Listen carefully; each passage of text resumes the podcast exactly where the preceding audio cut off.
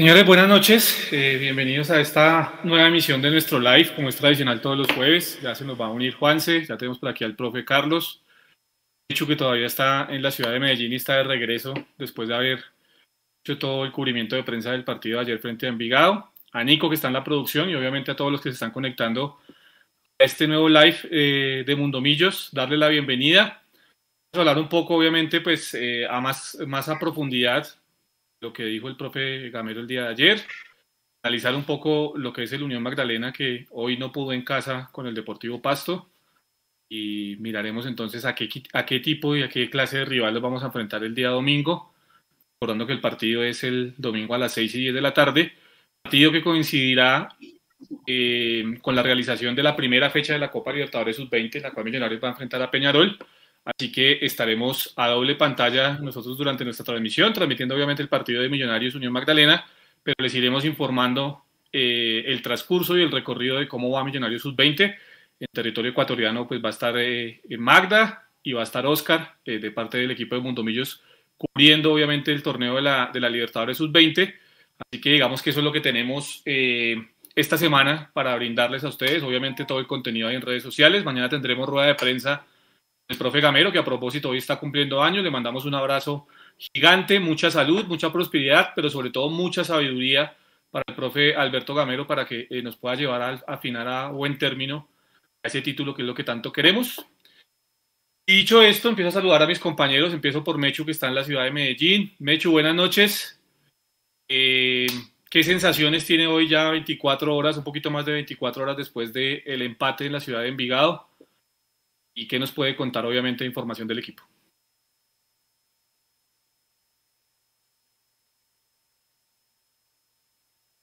Muteado si estaba hablando Mecho.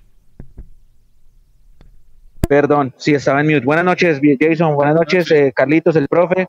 A Nico, buenas noches allá atrás en la producción. A Álvaro, a Luisa, a Camilo, a Jefferson, a Pipe, a Henry, a los que ya empiezan a escribir en nuestro chat como siempre y fieles de nuestra comunidad que están conectados con nosotros. A todos gracias por estar, por compartir. Vamos a tratar de hacer otro poquito de catarsis. Yo entiendo que hay mucha preocupación en, el interior de la hinchada. Efectivamente, sí, yo estoy en este momento en el aeropuerto. Voy a viajar en más o menos una hora y 20 minutos a, Bogotá de regreso para el domingo. Hay una buena noticia. Eh, el equipo de prensa de la CONMEBOL y de la Federación Ecuatoriana de Fútbol aprobó nuestras escarapelas de prensa para el cubrimiento de la Libertadores Sub-20 como comentó Jason, vamos a estar con dos personas cubriendo todo lo que viene del, de este certamen continental para millonarios que repite participación y que participará en esta copa por tercera vez en la historia, esperando por fin pasar la fase de grupos, que esa es la tarea que tenemos pendiente. Y efectivamente vamos a estar a doble pantalla, como dijo Jason, vamos a estar en el Campín algunos, otros desde nuestras casas, otros viendo el Facebook Live de la Conmebol con el partido de los muchachos y no se despeguen de nuestras redes porque el cubrimiento tanto del equipo profesional como de los Libertadores Sub-20 desde Ecuador, desde el lugar de los hechos como nos gusta, va a estar diseñado para llevarles lo más exclusivo y lo que más se pueda con la anuencia de, de las autoridades. Sensaciones, bueno, han pasado un poco más de 24 horas del empate. Yo sigo manifestándome y manteniéndome en mi teoría de que no puedo comparar a Millonarios con la selección, aunque mucha gente lo ha hecho, porque yo siento que Millonarios sí tiene ganas de jugar. Lo que pasa es que Millonarios no tiene ideas. Diferente es lo de la selección porque la selección se le dio sin alma. Pero yo siento que Millonarios, por lo menos por ese último pasaje que fue desordenado, atropellado, pero lo intentó, era un equipo que tenía hambre al menos de ganar y que quiere salir a buscar los partidos. Con lo que no estoy de acuerdo es con eso de que se generan opciones porque me parece que no se generaron opciones, que lo que se generó fue al, hoyazo. Y me quedé, me quedé en una reflexión, compañeros. A Erazo no le llegan las pelotas que le llegan a Márquez. Lástima, porque Márquez tiene el arco cerrado y a Erazo la pelota no le llegaba. Con eso le doy paso a ustedes, compañeros. Buenas noches. Bueno, Carlos, don Carlos Martínez, ¿cómo le va? Buenas noches. Es un placer tenerlo nuevamente en este Mundo Millos Live. Eh, el número 107, ¿verdad, Nico? Es el de hoy. Ya 107 programas de este live. Así es. Acompañándolos. Eh, y pues darle la bienvenida a Carlos y, también le transfiero esa pregunta y ya vamos a hablar de lo que dice Mechu con respecto a Erazo y a, y a Márquez porque parece un punto interesante. Ah, va a venir Juanse a, a, conducir este barco a salvarme, a salvarme de, de naufragar. Pero Carlitos, eh, preguntarle eso mismo, ¿no? ¿Qué, sensaciones tiene ya un poco más de 24 horas después del empate, de lo que se vio, cómo vivió usted lo que fue el partido ayer? ¿Y qué sensaciones realmente tiene respecto a este arranque de Millonarios eh, de esta liga del 2022? Yo, Jason, y un saludo para, para Mechu y también para, para Nicolás. Eh, pues Mechu estaba ahí arribita mío en cabina yo estaba ahí muy cerca de él y él veía cómo estaba, estábamos todos desesperados por ver que Millonarios no encontraba por dónde. Yo coincido en la parte que dice Mechu de, que pudimos haber jugado un montón de minutos más y nunca hubiéramos podido hacer el gol. Em, y, me, preocupa mucho, a, propósito de ese tema que quedó ahí en el aire de, de y del caballo, que en realidad tuvimos solamente, ustedes me corrigen si yo me equivoco, un remate al arco, que fue el, palo de, de McAllister, porque en sí el resto de jugadas nunca fueron al arco, no hubo una tajada de, del arquero local. Em, y preocupa un poco que Millonarios no le haya podido plantar cara y no haya podido vencer a un equipo sin su eh, estrella flameante que, este, que estaba, estaba en el estadio, pero acababa de llegar de estar con selección. Em, y que el promedio es de 21, tal vez 21 22 años y Millonarios no supo cómo contrarrestar eso y desde ahí ya comenzamos a encontrar una de tantas incongruencias y tantas em, eh, desazones con respecto a la rueda de prensa del profe Gamero de ayer. Carlitos, eh, yo, yo para, para, irle contestando y para que empecemos a debatir el tema, eh, Mecho, y para salir obviamente rápidamente de este tema de, del Caballo Márquez y de, y de Erazo. Yo, yo me quedé pensando también y hoy volví a escuchar la rueda de prensa del profe Gamero, que ya está obviamente en nuestras redes sociales y la pueden ir a mirar en el canal de YouTube. Y me quedé analizando también, mm, aparte de lo que fue el partido del día de ayer, no lo vi completo de, nuevo, pero sí vi apartes. Y llegué a una conclusión, no sé si estén de acuerdo, pero a ver, el profe Gamero ayer decía, estamos generando opciones mm, y decíamos, bueno, ¿cuál es el concepto que tiene el profe Gamero respecto a lo que es una opción de gol realmente? Yo creo que sí nos aproximamos ayer, eh, hay dos remates en el primer tiempo de Erazo, uno se voltea y sale por un costado del arco y un cabezazo que después eh, se va completamente torcido. Mm, están los dos cabezazos del caballo Márquez, que yo creo que si tuviésemos o en el caballo Márquez un finalizador en este momento, pues estaríamos hablando otra situación, está el remate de Macalister Silva y por ahí se me escapa un remate creo que de Juber Quiñones. O sea, uno mira y fueron realmente, digamos, seis aproximaciones, entre comillas, si se quiere, clara de Millonarios el día de ayer. Lo que decía el profe Carlos Mecho es cierto, no rematamos al arco sino una sola vez con ayuda del desvío del central, ¿no? del Envigado, porque la pelota pega en el central y al final por eso es que termina pegando en el palo.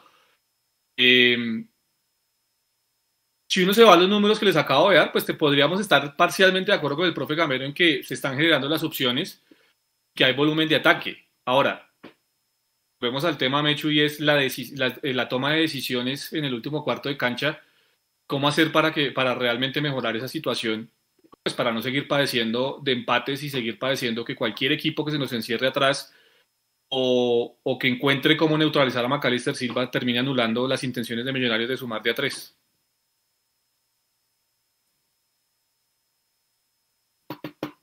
Lo que pasa, lo que pasa, Jason, es que yo también puse a analizar ahorita en frío durante el transcurso del día. Entonces usted se da cuenta que cuando Millonarios hace goles, el profe dice, somos el equipo más goleador del 2021 y por eso generamos las opciones y etcétera. Cuando Millonarios no hace goles, el discurso va enfocado en función al Big Data. ¿A qué voy? Por ejemplo, el día de ayer puede decir que generamos opciones, por lo que usted acaba de comentar. Yo sigo estando en desacuerdo porque son aproximaciones, no son opciones reales. Sí, sí. Otra vez, otra vez va a decir que es que generamos muchos centros. Y no sé si ustedes tengan el dato de cuántos centros tiramos ayer o cuántos centros tiramos contra Nacional, que son demasiados. Y cuántos exitosos, porque nuestros centros generalmente van al chichón de la defensa del rival. Otro, otra vez, entonces va a decir que es que tuvimos la posesión del balón Ayer no fue tan clara la posesión del balón contra el Nacional sí, por ejemplo. ¿Sí? en, otra circunstancia, el discurso va a ser que es que tuvimos em, la mayor cantidad de remates, así fueran, sean remates desviados. porque hay veces Millonarios patea 20 veces, pero los 20 remates solo 4 van al arco. Y así. Entonces siempre uno adecua la circunstancia de acuerdo al Big Data. Y por eso yo siempre les digo, compañeros, la matemática no miente, los números están ahí. El tema es saber interpretarlo. Decía el profe que el equipo se vio entero, de hecho la frase que más eh, resonó en la rueda de prensa, que el equipo se vio entero porque le corrió mano a mano la Envigado, que es un equipo joven, de medio de edad muy joven. Y inclusive nuestro colega Orlando Asensio dijo, si nos vamos a comparar con el Envigado, que tiene como propuesta formar jugadores para sacarlos del país, entonces hay muchas cosas que replantear. Y hay una preocupación gigante, yo creo que al interior de la hinchada, aunque van cuatro fechas apenas, hay que tratar de ver las cosas con el vaso medio lleno, y es eso justamente del tema de la nómina. Ya la gente empezó a pensar que la nómina está blanda, ya la gente empezó a ver que la nómina está corta. No tanto por el partido de ayer, porque Envigado tampoco hizo mucho daño, por eso de pronto da un poquito más de piedra, porque el partido era ganable, sino por lo que pasó contra Nacional que ya nos dimos cuenta que nuestro recambio es un recambio que en dos, tres años va a tener al menos madurez futbolística para levantar partidos. El recambio de los rivales de peso, ese nos puede pegar. Entonces, esa es la preocupación que está en el interior de la hinchada o en un gran sector de la hinchada y ya están empezando a decir, profe, feliz cumpleaños, pero pilas. Profe, que cumpla muchos más, pero es hora de que todavía tenemos tiempo para inscribir jugadores, hay que buscar a alguien más. Pues, ¿Le parece si vamos saludando a la, a la, gente que está ahí en el chat conectada para irlos eh, compartiendo y obviamente ir, eh, si, nos tienen, si tienen preguntas por ahí, ir tratando de resolvérsela a la gente? Mientras llega Juanse, mientras obviamente vamos avanzando, vamos a hablar un poco de lo que es la Copa Libertadores Sub-20, Mecho, porque creo que es importante que la gente se empape de este tema. A veces solemos eh, menospreciar este tipo de campeonatos, pero creo que es importante que Millonarios nuevamente esté compitiendo eh, ver obviamente qué viene ahí atrás en el proceso por parte de Millonarios de cara al futuro, ¿no? Teniendo en cuenta que hay jugadores que están muy cerca, obviamente, en un futuro cercano de salir de Millonarios, Nico. Listo, gracias Jason, muy buenas noches para todos. Espero que se encuentren muy bien. Vamos a empezar aquí a saludar. Está Víctor Vela, dice buenas. Un saludo para Víctor que siempre está conectado con nosotros tanto en las transmisiones como en las en los programas semanales. Ernesto Gutiérrez dice que falta trabajo. Creo que más arriba decía lo mismo que faltaba trabajo en los delanteros. Eh, ya está Arnold Iguarán, es una buena noticia. Ya, ya les vamos a ampliar sobre el tema. Alexander Rodríguez, me parece muy raro que Abadía no esté por lo menos en el banco de Millos.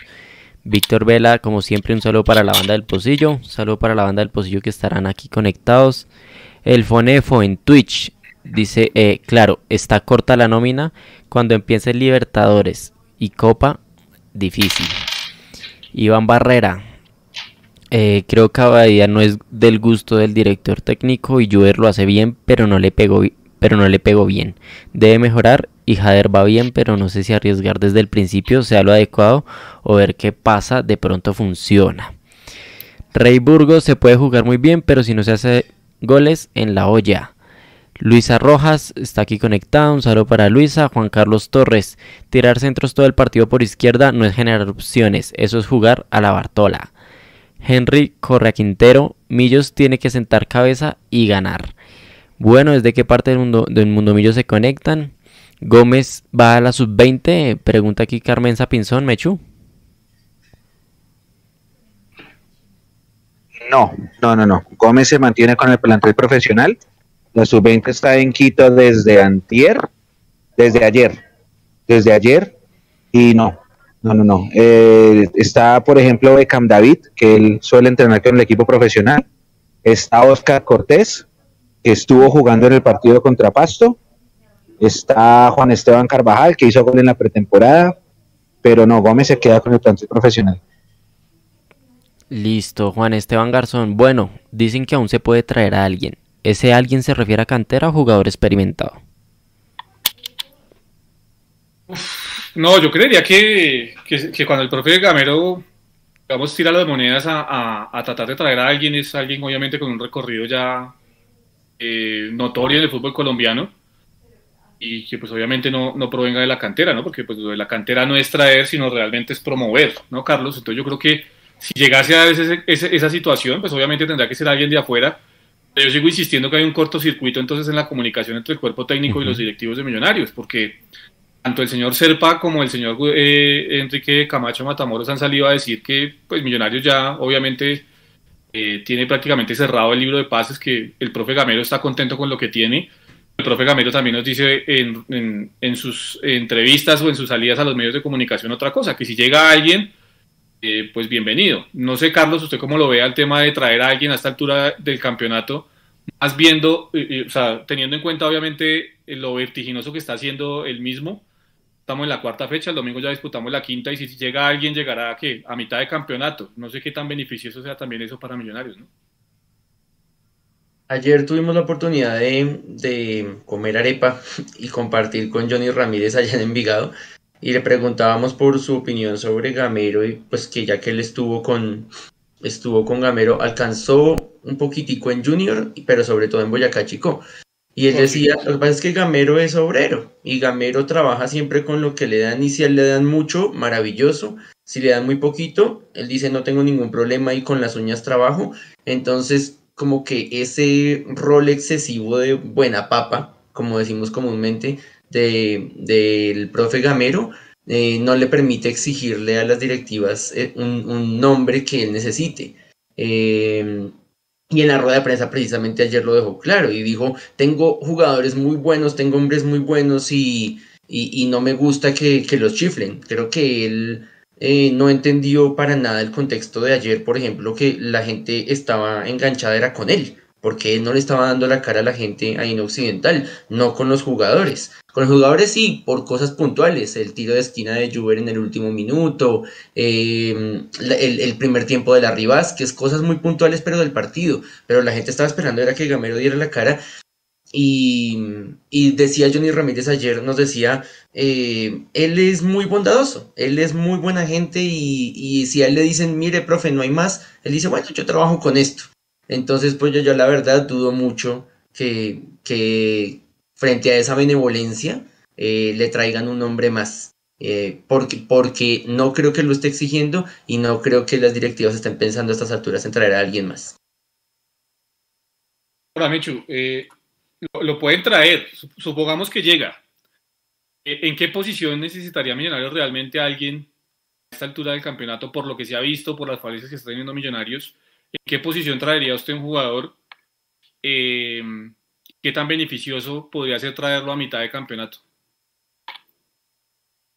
Ya estoy preocupado, estaba preocupado porque Natalia Martínez no aparece, pero ya está conectada a nuestra moderadora en el chat. Si, si uno hace un sondeo, tal vez la posición que el hincha quiere más ver reforzada es la posición del delantero 9. Y eso me lleva a mí a la pregunta de por qué entonces cuando Diego Abadía trató de ser transferido a Fortaleza no lo dejaron. Diego Abadía hoy es el cuarto delantero de Millonarios. Está Erazo, está Márquez, está Jader, que también Jader se usa como extremo izquierdo, y está Diego. Es muy difícil que Diego vaya a tener opción.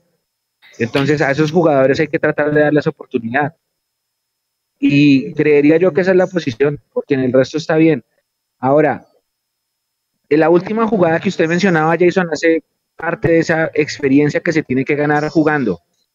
En tres años, esa misma jugada se cobra un centro al área, la maldita sea, y hasta que Montero vaya a cabecearse, algo así. Pero cuando tienes la oportunidad de, de cerrar el partido y tiras un córner en corto atrás, es porque estás entregando el empate. Ese tipo de cosas se ganan jugando, se gana con experiencia. Ahí es donde yo digo, la nómina es buena. Yo no discuto la calidad de nuestra nómina. Nuestra nómina no es mala. Simplemente nuestra nómina no es la mejor del país. Pero no es mala. Y es una nómina que está en crecimiento, en constante búsqueda de, de ganar experiencia. Eso es lo que le pasa a este equipo. Que los niños ganan partidos, pero los experimentados ganan torneos. Y esta es una nómina que todavía le está pesando la inexperiencia. Y ojo, que lo estoy diciendo, hoy estamos a 3 de febrero. Acuérdese, Jason, que allá entró Juan, allá voy a pasar. Acuérdese, Jason, que nosotros en el último, en el último programa del año pasado dijimos, listo, estamos eliminados porque nos, nos jodió la falta de jerarquía hoy, pero en 2022 eso no puede ser una excusa. Cuando Millonarios, si por esas cosas de la vida Dios no lo quiera, quede eliminado, bien sea en el cuadrangular o donde sea, la excusa no puede ser esta falta de experiencia, porque la falta de experiencia de, de esa jugada puntual del último minuto ayer es evidente, pero no va a ser excusa si, si, no se logran los objetivos. La nómina es buena, simplemente no es la mejor. Y le falta eso, le falta jerarquía y le falta experiencia. ¿Qué hubo, Juanse? Buenas noches. Hola compañeros, ¿cómo están? Buenas noches. Hola profe, hola Jason, hola Nico, toda la gente que nos está viendo. Bueno, ¿en qué tema van? No, estábamos hablando de la posibilidad, Juanse, y le entrego el barco, el timón del barco, eh, de, de, pronto que llegara un nuevo jugador.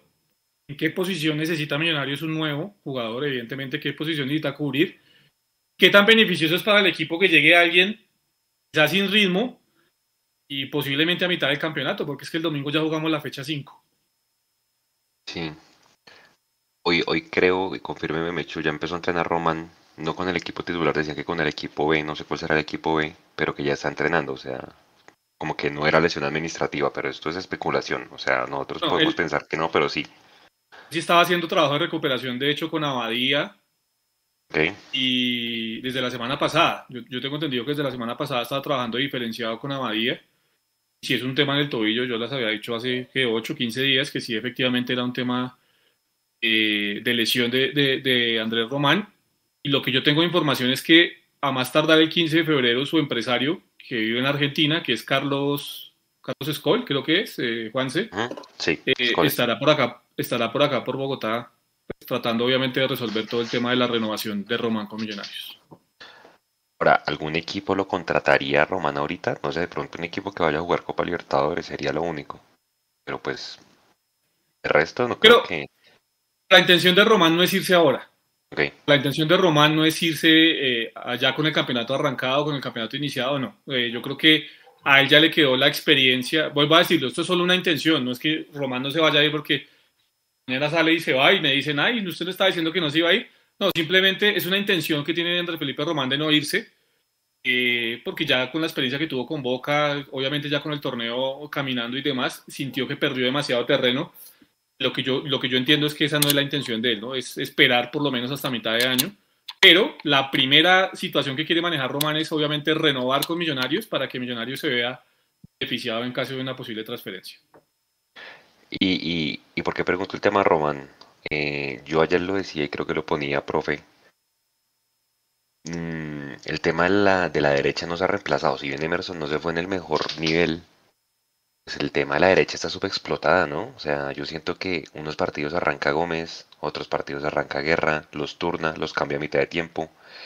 Eh, pero nada arranca por esa banda. Además, pues eh, añadiéndole el tema de, Perlaza, que es, uno ya sabe que llega a tres cuartos de calle y tira un centro. Decían hoy en alguien, alguien se lo leí, perdón no darle el crédito, porque no usar Perlaza de lateral y a Román de extremo. Sería muy descabellado como está hoy, digamos, la, la situación de posibles jugadores para traer. Profe, ¿usted qué piensa de eso? Eso iba a decir yo, que si, si hay un doble problema ahí, si, si Román se queda o se va con las buenas noches, Juanse, y es que si eh, hablamos de un caso hipotético en el que Román se vaya, la, la respuesta para la pregunta de Jason no sería descabellado pensar en que necesitamos un lateral derecho, porque si no hay un juvenil que le pelee el puesto a Perlaza, eh, estamos muy débiles con, con Perlaza ahí por el sector. Yo me mantengo en, en, decir que en el segundo tiempo Perlaza mejoró eh, un poco, pero el primer tiempo es desastroso. Y volviendo otra vez a su pregunta y, y, al, y al, tema de los extremos, eh, para mí no sería descabellado, pero el profe Gamero no lo veo improvisando a, a Román como extremo no porque él no sea capaz, sino porque el profe Gamero se casa con la suya. Así como nosotros podríamos pensar, ¿por qué no vuelve y cambia de perfil a Daniel Ruiz y lo pone por derecha con Perlaza? Porque él está feliz con, con Daniel Ruiz por, por, el, por la izquierda. O lo, a, los, a quienes nos gusta que Daniel Ruiz vaya por el centro, el profe Gamero dice, no, él es extremo y punto. Em, entonces, yo había dicho al, comienzo de, sobre la pregunta de Jason que yo no creo que llegue alguien más, pero en el caso hipotético que llegara, yo, y, contando con la, con la permanencia de, de Román, yo mandaría un 9. Yo le apostaría un 9.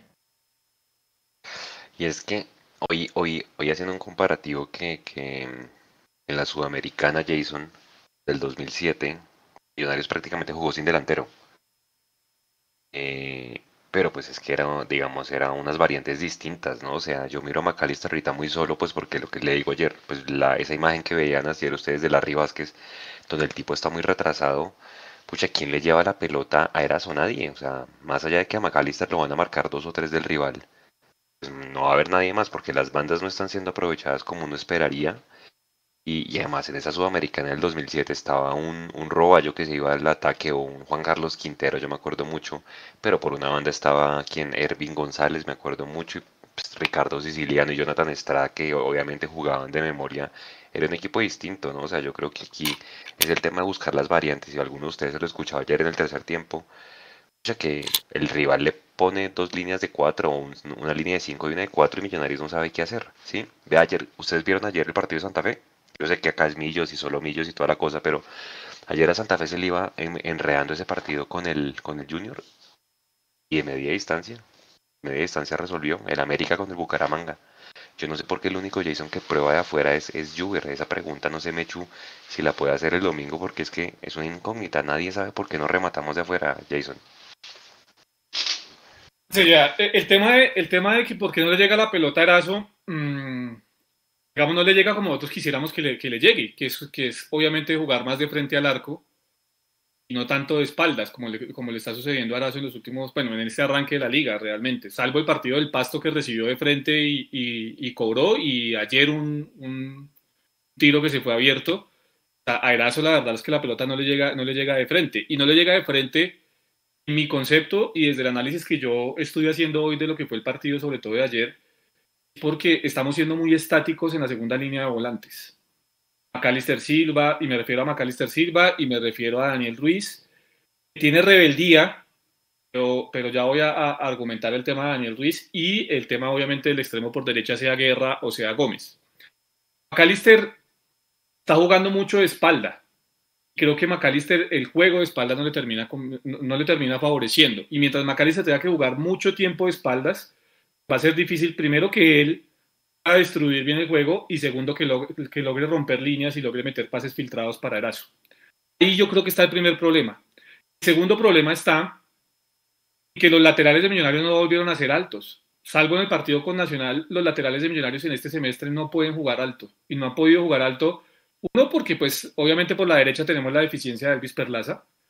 Dos, que eh, a veces pareciera que la orden para Bertel es que no se proyecte sino desde cierto momento del partido hacia adelante y el demás y, gran parte del partido lo tienen lo tienen contenido.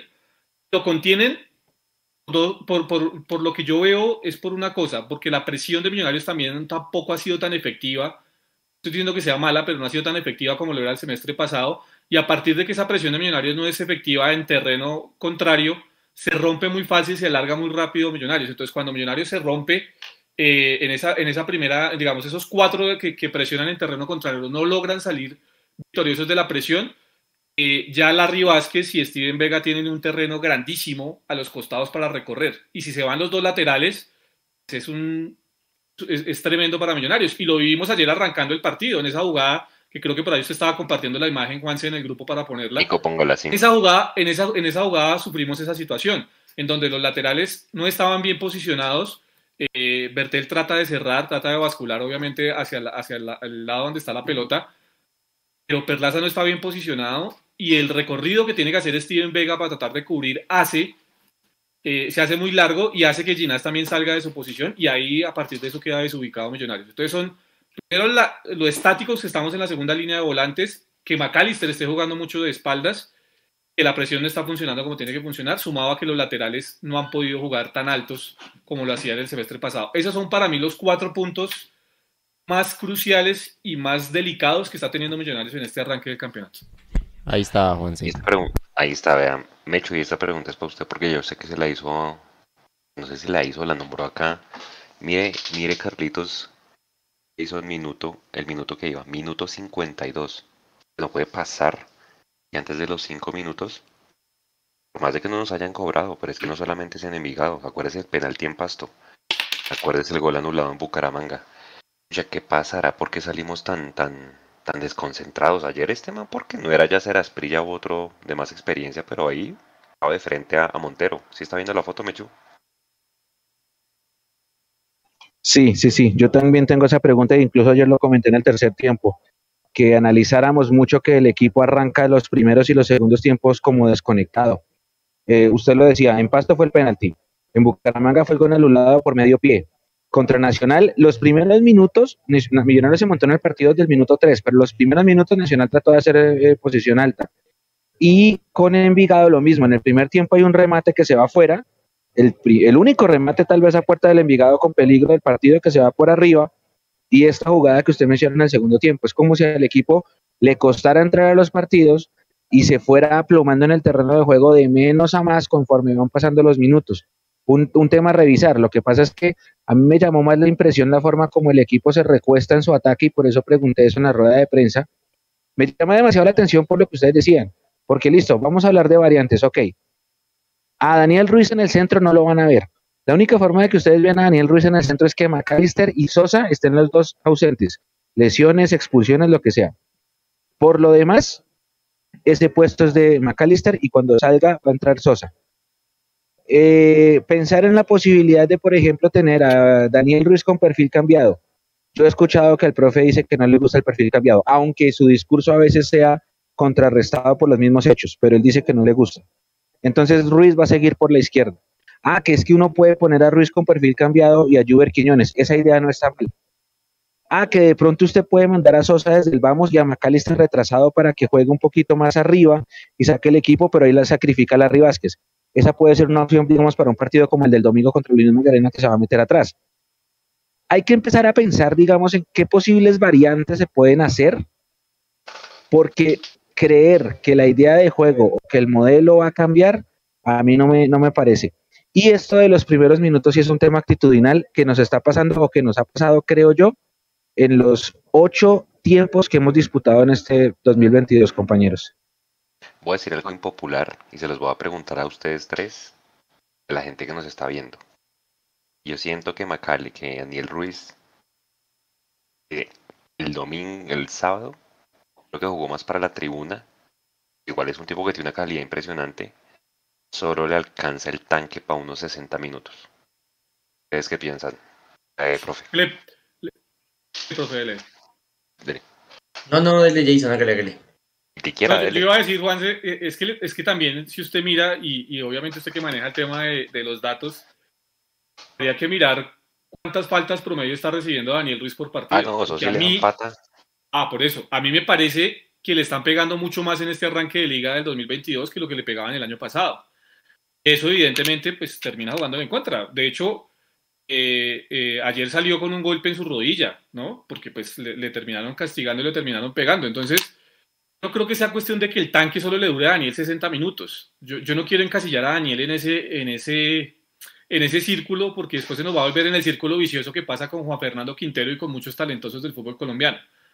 Eh, lo que pasa es que también usted no le puede recargar a un pelado de 19 años toda la responsabilidad del peso de la historia que tiene millonarios, ¿me entiende? Tiene es que estar respaldado. Y, y, y, y por momentos, dice que el único que tiene algo de rebeldía y al que hay que cargarle todo el peso del, del partido es a Daniel Ruiz, y me parece que ahí sí estamos equivocados.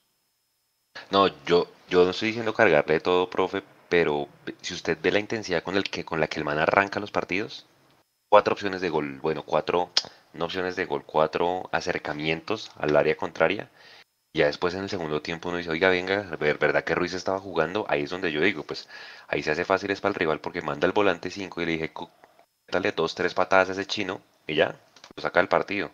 Entonces no sé cómo, qué mensaje le debería dar Gamero al man porque Ruiz sabe que le van a dar y le van a dar porque el rival sabe que es el, el del talento y toda la cosa. Entonces, ¿cómo hacer para que cuando lo cojan a pata, valga la, pues valga la, la, la aclaración en el partido, eh, no lo saquen? ¿Qué, qué haría usted, profe? Y si está de acuerdo del tema de Daniel Ruiz. Pues con ambas, con ambas cosas, yo sí estoy de acuerdo con que el se está quedando muy corto en, en el tanque y se está quedando- convirtiendo en un jugador de solamente un tiempo y muchas personas decían en el partido contra Nacional, entonces guárdelo para el segundo tiempo y que en el segundo tiempo entre fresco, porque es que Sí. Eh, aunque ya había salido, el, eh, en el gol se, se ejemplifica que McAllister tiene eh, casi el doble, bueno, no, no tanto, pero casi el doble de años y, y es el que llega corriendo a tratar de estorbar a Orlan Pavón en el segundo gol de Nacional. Pero cuando Daniel todavía no lo habían sacado, McAllister lo regaña porque está pasmado, está totalmente quieto en, la, en, en el extremo, no está corriendo, no está trotando, está literalmente caminando. Y lo que mencionaba Juanse, pasó ayer en el primer tiempo también en la tribuna, que él se puso por el extremo en el primer tiempo a hacer un taquito, no me acuerdo si fue que le dieron una patada, perdió el, no creo que perdió el balón, y todo el mundo le dijo, hermano, menos lujos y juegue para el equipo, porque es que está jugando para la tribuna, está jugando para lucirse y para ganarse los aplausos de la gente, cuando necesitábamos era que simplemente se entrara porque estaba Erazo con posibilidad de recibir el balón. Entonces, yo sí creo que se está, que, y me, y me sorprende porque uno dice un pelado de 19 años cómo se va a quedar sin tanque y cómo no, eh, no está apoyando y no está corriendo tanto en, en, en, rol defensivo como en rol ofensivo y McAllister le pega su, su regaño en el segundo tiempo en Bogotá. Eh, como con el tema de, de, jugar para la tribuna a veces, que sí es el jugador diferente que ensaya otras cosas, es cierto, pero a veces es simple y es ver que está Erazo y hay que para que no digamos que todo lo de ayer fue negativo, me parece a mí que Edgar Guerra hizo algo bien y fue tirar diagonales para recibir centros y que no esté lo que criticamos y lo que yo mencioné hace ocho días, que peloteamos mucho y está Diego Erazo contra tres, cuatro defensores. En este partido contra Envigado yo vi que Edgar cuando veía llegaba Daniel o llegaba eh, Bertel, él corría al centro para tratar de sumar un hombre más en, en ataque. Entonces, en esa jugada donde le criticaron a eso a, a, Daniel, que se puso a hacer los taquitos y a lucirse con la hinchada en lugar de hacerla fácil, estaba, eh, fue una de las jugadas en las que Edgar Guerra estaba llegando eh, para apoyar ese, ese, ese, hombre de más eh, por, la, por la otra punta. Don Mechu, su, su opinión del tema Daniel Ruiz. Yo, yo sí siento que lo que usted dice es verdad, que de pronto el tanque no le está dando, que se sobreesfuerza demasiado en los primeros tiempos. También creo que eso también está relacionado a que el equipo siempre juega los primeros tiempos o los últimos partidos ha jugado los primeros tiempos supremamente recostado hacia su sector, porque el que está haciendo las veces de extremo derecho no tiene unos buenos primeros 45 minutos. Le pasó a Gómez en Envigado, le pasó a Guerra contra Nacional. Entonces yo creo que por ahí va. Lo de jugar para la tribuna, yo no me había fijado en eso, tendré que ver el video con calma. No, yo no lo había visto en esa, de esa, desde esa óptica. No me parece, creo, todavía no, pero tendré que analizarlo bien. Oiga, les voy a contar una anécdota. Estábamos, estaba ahorita pensando. El año pasado, Millonarios Sub-15 jugó contra Plata, Vino Tinto y Oro, y era el partido como de primero contra segundo, los dos llegaban con los mismos puntos, y sí. el que ganaba quedaba como líder del grupo, ¿sí? Y Millonarios Sub 15 tenía, no tenía arquero. El arquero que jugaba, que era Joshua, un jugador de San Andrés, se había lesionado y le tocó un central ser arquero improvisado. Empezó el partido y póngale a los 10 minutos, había un señor de plata vino tinto y oro al lado donde estábamos haciendo la transmisión. Y el tipo se dio cuenta que era un arquero improvisado, porque una salida de ese defensa, el defensa era Zúñiga, él salió a cortar un centro y se le notó que no era arquero en esa salida. El tipo se dio cuenta llamó al lateral de, de Plata Vinotinto y le dijo, hey, ese arquero está improvisado, péguenle de afuera. Fin de la anécdota. Ese partido lo perdimos 1-0 con un gol que nos hicieron faltando cuatro minutos y Plata Vinotinto y terminó como líder del grupo. El día del partido contra Nacional, al minuto 6, todo el mundo, todo el estadio, hasta el gordito que corretearon de Nacional en Oriental, sabía que el arquero de Nacional estaba muerto del susto. Todo el mundo, si uno lo ve desde la tribuna, es básico que lo hayan visto en el banco técnico de Millonarios. Si no lo vio Alberto Gamero, lo tuvo que haber visto Servi. Si no lo vio Servi, lo tuvo que haber visto Diego Rojas, lo que sea. Lo tuvo que haber visto el profe Palmesano, lo que sea. Entonces, me, quedé pensando en eso porque el único jugador que patea de afuera es Juber Quiñones. Pero Juber Quiñones juega los últimos 10 minutos. Yo estoy empezando a pensar que lo de la media distancia es algo que es trabajado y solicitado por el profe. No le peguen. Pero en situaciones normales, si yo veo que el arquero rival es un pelado que fue campeón sub-20, si no estoy mal con Nacional, un año antes de nosotros, pero está nervioso, pruébenlo. ¿Por qué no le pegamos de afuera? Entonces ya estoy empezando a pensar que lo de no pegarle de afuera que mencionó Juan hace un rato va relacionado es al trabajo táctico. No sé si es que al profe no le guste que le peguen de afuera, pero es una buena pregunta para una futura rueda de prensa. Mechu, Para la muestra un botón, les recomiendo que se miren el gol que le acaba de hacer, el- le acaba, no, ya, ya pasó un tiempito, el gol que le acaba de hacer el Tolima a Nacional. Un tiro de media cancha que se le pasa entre las piernas al arquero. Ah, Lo Impresionante. coge caminando hacia atrás, lo coge caminando hacia atrás, ¿no, Nico? Pierde la pelota en salida nacional y, y Gustavo. Ramírez pues remata, obviamente, y lo coge caminando hacia atrás, ¿no? Ese es el contexto real de la jugada. Eh, se ve inocente, obviamente, Mier, pero pues es más culpa a mi, a mi modo de ver por cómo estaba parado el equipo del volante nacional que termina perdiendo la pelota. Ahora, yo no escucho a Estoy, Juanse. estoy Ah, viendo de ya. rojo, de- estoy, estoy viendo de rojo el partido. Ese Nacional no tiene nada. Yo no sé cómo perdimos con ese equipo. No, y además, y además eh, dijeron en la transmisión que Mier había sido figura por todo lo que atajó, pero ustedes miran los remates y los remates de Millonarios fueron siempre a Mier. O sea, no lo probaron, no no lo estiraron. Entonces todos, los- todos decían, no, que cómo ataja, pues es que todo le llegó al cuerpo y además todo lo que le llegó lo rechazó, como, como decía Vélez en la transmisión a- a- al estilo de voleibol. Y, y lo que dice Mecho es cierto, todo el mundo se dio cuenta que el chino está, la primera vez que juega con, contra Millonarios en Bogotá con el estadio lleno, está muerto del susto y nadie le pega al arco, nadie. Pero, y lo que dice Mecho, si es orden de Gamero que no le peguen, intentemos encontrar fundamento en esa, en esa orden. ¿Por qué? ¿Por qué? Cuando estaba el Chicho Aranga, yo me acuerdo que ese man le pegaba desde donde fuera, ¿se acuerda? Juanse, es que, es que volvemos al tema. eh, es- es- nos queda fácil, y, y lo, y lo digo de, de de- buena manera, nos queda fácil aquí echarle la culpa de que no le peguemos de afuera al profe Gamero. Quizá lo que dice Mechu sea, tenga, tenga asidero, y es que es una orden. ¿Y dónde está la rebeldía de los jugadores también? Es que Claro, Es que- es que, es que exactamente, el profe puede planificar durante los dos días que tiene para trabajar porque no está teniendo más. Hoy llegaron, hicieron recuperación, trabaja mañana, hace un táctico en la tarde y, y listo, ya nos vamos a concentrar en lo que es el partido del domingo. Entonces, lo, que, lo poquito que le está pudiendo trabajar, él les puede decir no le peguen. Pero a ver, hay un tipo de 35 o 36 años que es Macalister Silva, con la suficiente personalidad como para decir, no venga, vamos a hacer algo diferente, la vamos a pegar. Si lo hace un pelado como Juber Quiñones que ingresa desde el banco, ¿por qué no lo puede hacer Macalister Silva? ¿O por qué no lo puede hacer Larry- Vázquez? ¿O por qué no lo puede hacer Steven Vega que el día que se atrevió con la selección colombiana ese amistoso por poco la mete?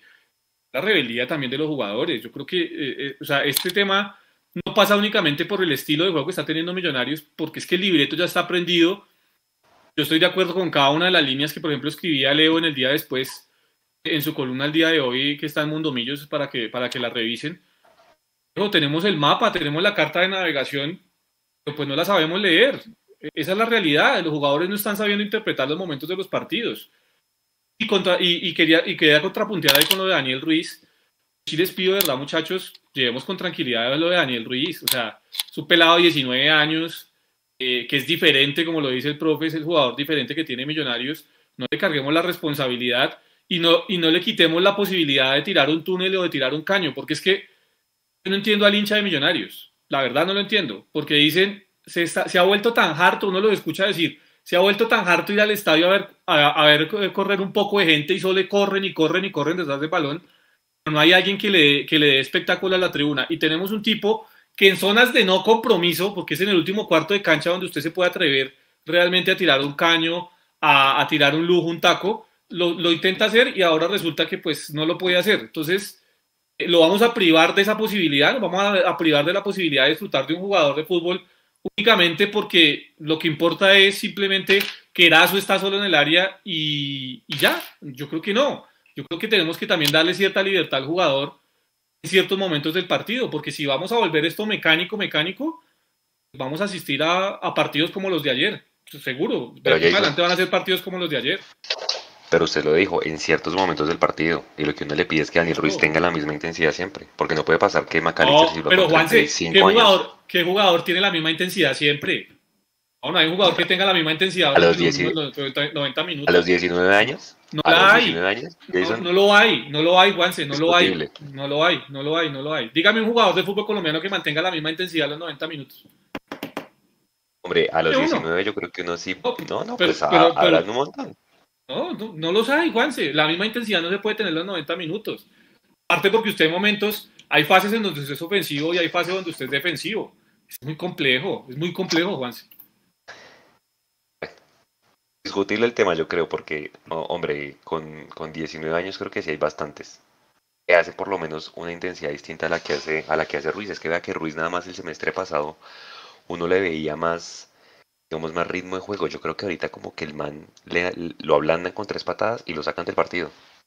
Más allá del tanque, que si el tanque le, da, pero yo no sé. Pero Juan, se vea, es que yo, yo, yo a usted también lo escuché decir aquí el día contra Nacional que le había gustado la personalidad de Daniel Ruiz porque no se había, no se había eh, mermado cuando fue Duque, el, delantero de Nacional, a tratar de, de, darle, de hacerle improperios y demás y que el jugador no se había mermado y que había tenido personalidad. Y ahora, un partido después, usted me viene a decir a mí que Daniel Ruiz eh, pues no tiene la misma chispa del año, del año pasado. No, es que yo creo que son, o sea, el partido de ayer en general, Juanse, el partido de ayer en general fue malo para Millonarios. ¿Quién se destacó ayer de Millonarios? Daniel Ruiz. Fue el único que me dio trató de hacer algo diferente. Por lo demás fue malo, perverso el partido de Millonarios ayer. Profe y Mechu, ¿Daniel Ruiz jugó bien con Bucaramanga y con Pasto? Para mí no. ¿Ustedes lo vieron destacado? Hay una un, run run como como tonto, como muy subjetivo de, muchos hinchas y es con el cuento de la camiseta. Y la gente dice, devuelvan el 17, que el 10 le pesa. Eh, ya un poco, ya, ya una respuesta un poco más, más eh, seria.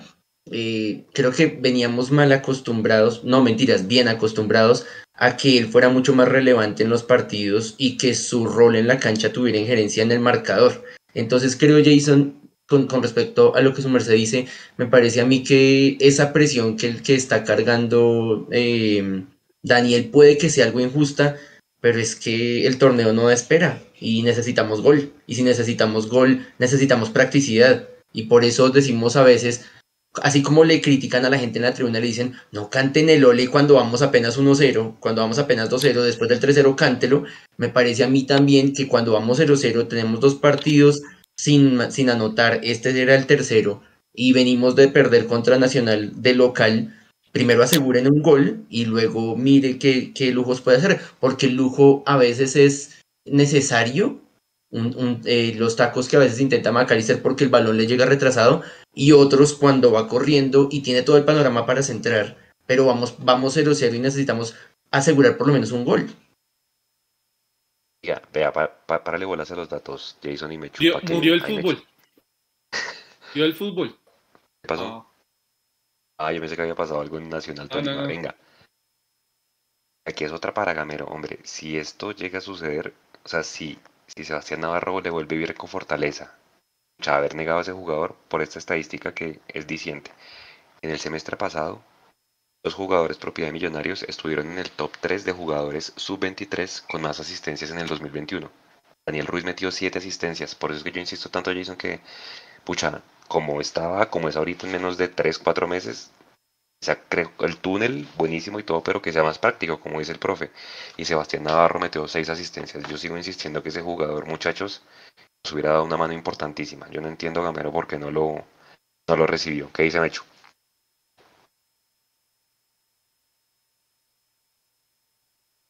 hecho está en Medellín todavía, ¿sí o no? Sí, como que está en mute. Yo creo que está hablando, pero está en mute otra vez. Bueno, si está en mute, ahí desmute ese Mecho. Bueno. Aquí ya está en la sala. Ah, es que el man está volando. Bueno, venga. Eh, mientras tanto, mientras Mecho viene, pues el rumor, no sé si ya lo tocaron.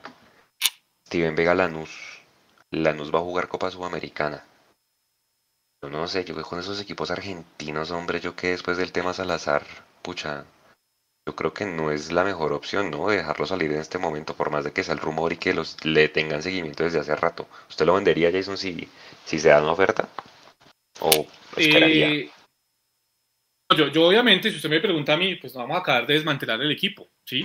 Obviamente uno quisiera que, que Steven Vega no salga. Ahora, si usted me pregunta quién es más cumplido para los pagos, Lanús o San Lorenzo, eh, 100 veces más cumplido Lanús, ¿sí? Que tiene una, una infraestructura y tiene un proyecto deportivo muy serio veces solemos ver por encima del hombro a sus equipos, pero eh, Lanús, para poner un, ejemplo y tratar de acercarlo y de compararlo con el fútbol colombiano, es muy parecido a lo que está pasando con el Deportes Tolima. Un equipo que de a poco se ha ido estructurando, que ha ido mejorando su sede, que está fortaleciendo su tema de, eh, de infraestructura, de divisiones menores y es un equipo muy interesante que tiene un proyecto muy interesante deportivo. Sé que le han hecho el seguimiento, sí, eso, eso, eso ha pasado, pero no veo que tengan el músculo financiero en este momento para incorporar jugadores de, de, otro lado. Yo creo que Lanús está apostándole más a lo que termina quedando del mercado argentino, del mercado interno, apostarle a, extranjeros porque realmente no tienen, no tienen el músculo financiero, ¿no? Salvo pues que llegue un patrocinador o salvo evidentemente que, que tengan tanta fe en Steven Vega y se terminen endeudando por el jugador. Yo no lo veo. Eh, ayer Julián Capela, por ejemplo, decía que había hablado con el presidente de Lanús. Sí, obviamente le habían hecho un scouting al, jugador, pero que era simplemente eso, un seguimiento que se le estaba haciendo, que por ahora no había intención de ofertas que por ahora pues no había nada definido con, relación a lo, de Steven Vega. Yo creería que Steven por lo menos de aquí hasta mitad de año lo vamos a disfrutar. Yo creo que ojalá ese jugador diferente. A mí me preocupa que no haya un relevo detrás, porque todos los volantes que hay, ninguno, ni siquiera el mismo Larribas, que es profe, tiene características parecidas a las de Steven. A mí me preocupa que e-, ese riesgo de que Lanús diga así, me endeudo y, hagamos el esfuerzo. Porque yo me pongo en los zapatos, en los guayos de, de Steven y yo digo, una oferta de Lanús y del fútbol argentino versus una oferta de la MLS, por plata, por lo que sea, pues yo como jugador, yo prefiero el fútbol argentino por, por ventana. Eh, y la verdad, con, con el comparativo que, que hizo eh, Asensio, citando a Mundomillos ahí en, redes sociales, eh, con, con, respecto a, a, Envigado, si esa es la perspectiva, eh, la directiva no va a dudar en, venderlo. Que no queremos desmantelarlo, es cierto. Que Cliver Moreno todavía está en, su proceso, también.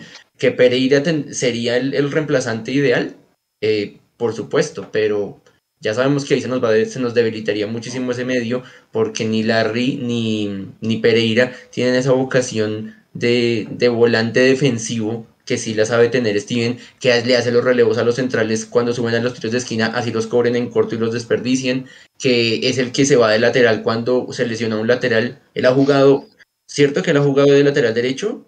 Claro, también. Debutó, debutó de hecho como lateral. Exacto, entonces, entonces es, es, es, una labor que ni Pereira ni la Rivas van a hacer igual. De acuerdo. Sí, Funciona. ahí, ahí tiene que ir, ahí yo no sé, Cleaver, Cleaver Juan Camilo García es el que tiene que venir, acaba de empatar Nacional, último minuto, pero más a punta de testiculina. en, mi señal, vea Juanse, en mi señal, mi señal no ha llegado todavía el gol de Nacional. Empató el, el defensa, ¿cómo se llama? El, el extranjero. Eh, ¿Olivera? Sí, pero a punta de huevos, porque eso, ah no mentiras, creo que empató fue Jason Guzmán. Eh, pero a punta de huevos, porque ese equipo no tiene absolutamente nada. Ese Giovanni Moreno y Dorlan Pavón parecen más jugadores. Otra cosa, pero. Cuide sus palabras, joder. Cuide sus palabras. Ese. sus palabras. No, mentiras, pero creo que eh, Dorlan por lo menos genera peligro, pero Giovanni Moreno, si el nivel con el que entró, es hace ocho días. Eso fue lo que se me preguntó hace ocho días, Juanse, de, de, de, a cuáles hombres había que ponerles cuidado.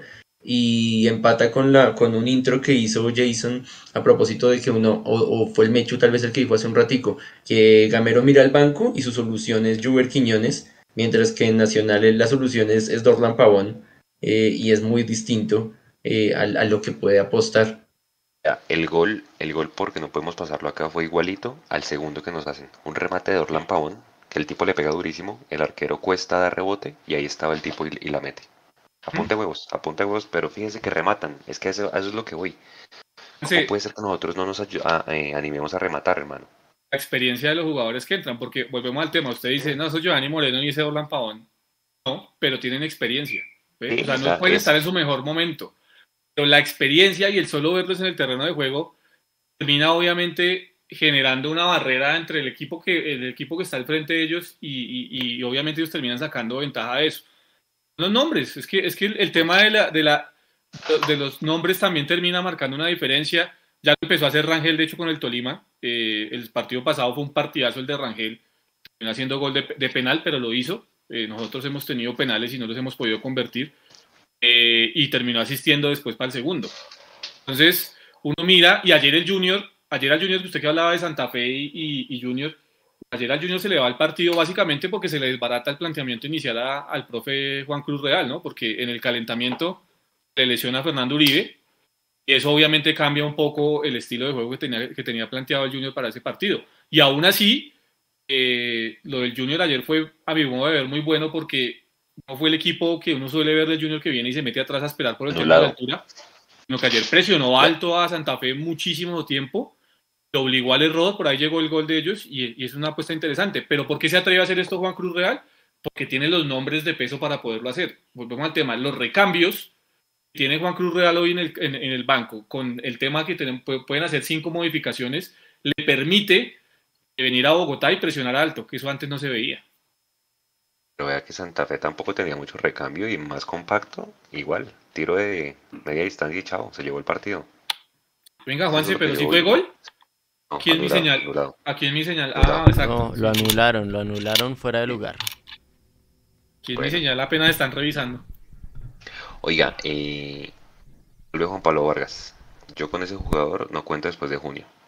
Por varias razones. Porque tuvo vitrina ahorita.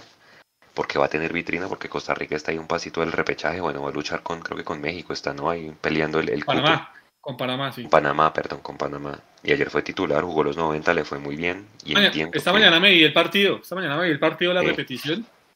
Tenía de 5 en el primer tiempo, ¿no? Los tenían, como dijo, como dijo Harrison Otálvaro en, en la 14, los tenían allanados, por todo lado les remataba Jamaica, les llegaba, les tiraba centros.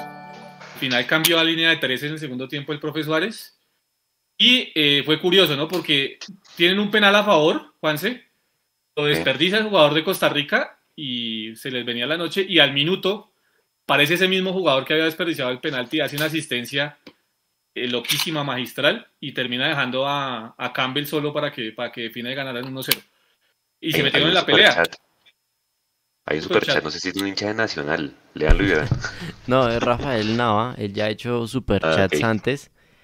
Y nos dice anulado, hablando sobre el Partido Nacional, y nosotros podemos decirle a los jugadores del verde lo que queramos. Cada vez más miedosos en Mundo Millos. Rafael Nava siempre ha sido así. Es un, es, un chateador fuerte. No entendí. No entendí tampoco, pero bueno, gracias Rafael. Entendí, sí. Oiga, eh, sí, entonces lo que les decía Juan Pablo Vargas, yo no cuento con él después de junio. Eh, dicen que el, el, jugador sería para México y ojalá, pues de millos y México paga cash. Yo lo vendo. O sea, pues México puede pagar bien, pero. ¿Lo vamos a vender bien o lo vamos a, al primer ah, puesto? Eso es, eso es otra cosa. Mire, mire el Cali, profe. Ya hoy eh, Harold Preciado se despidió.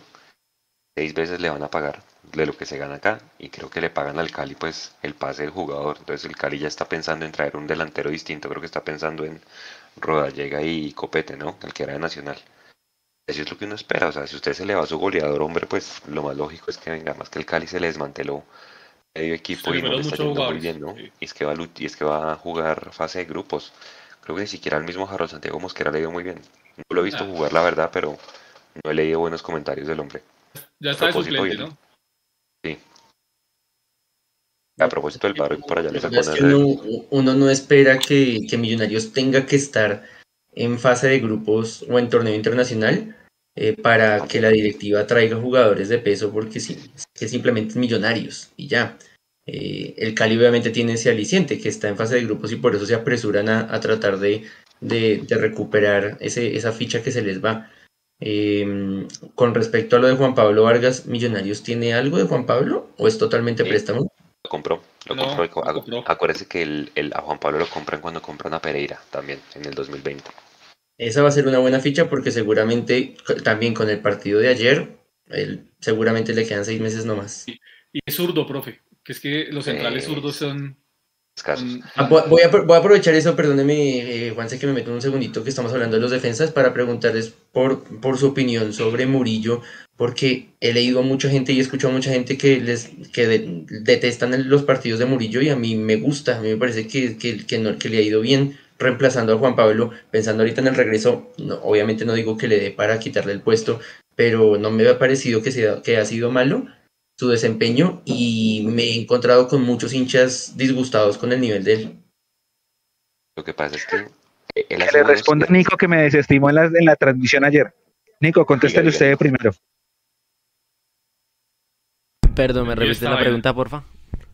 Prendí esta vaina así. Eh, Nico estaba diciendo que he escuchado a mucha gente que no le gusta cómo ha jugado Andrés Murillo y a mí me parece que no lo ha hecho mal. Andrés Murillo defensivamente no lo hace mal. El problema yo creo que radica en el ataque, que es ese primer pase que Juan Pablo Vargas da, que Murillo no, no, lo, no, lo, no lo hace con la misma claridad y a Millonarios le hace mucha falta ese, ese pase vertical que rompe líneas, que atrapa a McAllister cerca al área de una vez, que, que cualquier eh, que, o Querazo puede pivotear un pase de esos. Le hace mucha falta a Millonarios ese primer pase.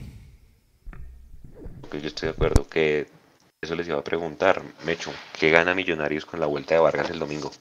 ¿La salida y algo más? La salida, porque a mí me parece que Murillo lo ha cubierto muy bien.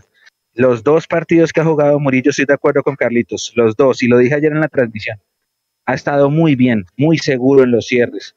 Yo no he extrañado a Juan Pablo en ese sentido. Murillo ha hecho un muy buen papel. Me imagino yo, eso es lo mismo que vamos a esperar de Cuenu el día que Ginás le toque ir.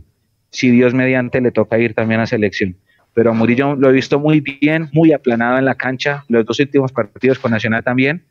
Así que sí, ustedes estaban comentando hace un momento lo del fútbol argentino, que Jason hablaba de, lo, de la, infraestructura de Lanús. Yo les quiero recordar, compañeros, que lo de Juan Camilo Salazar no se dio por culpa de Millonarios, ¿no? Porque Millonarios le debían esa plata y Millonarios fue el que pidió traerlo porque Pinto se sintió sin refuerzos. Entonces hay que darle también parte de lo que pasó con Salazar, que no sé si todavía juega en Río Negro, se dio a que Millonarios mismo dejó caer ese negocio por lo mandó traer. Pero sí, o sea, no pagan, ¿no? No pagan, o al menos cumplido no pagan, eso sí es una realidad, ¿no? creo que a, creo que al Tolima le tocó meter demanda para que le pagaran a Gordillo, ¿cierto? A San Lorenzo. Sí, sí, sí. Sí, no, de lo de San Lorenzo es lo de Tinelli al mando de San Lorenzo, salvo esa Copa Libertadores que se encontraron.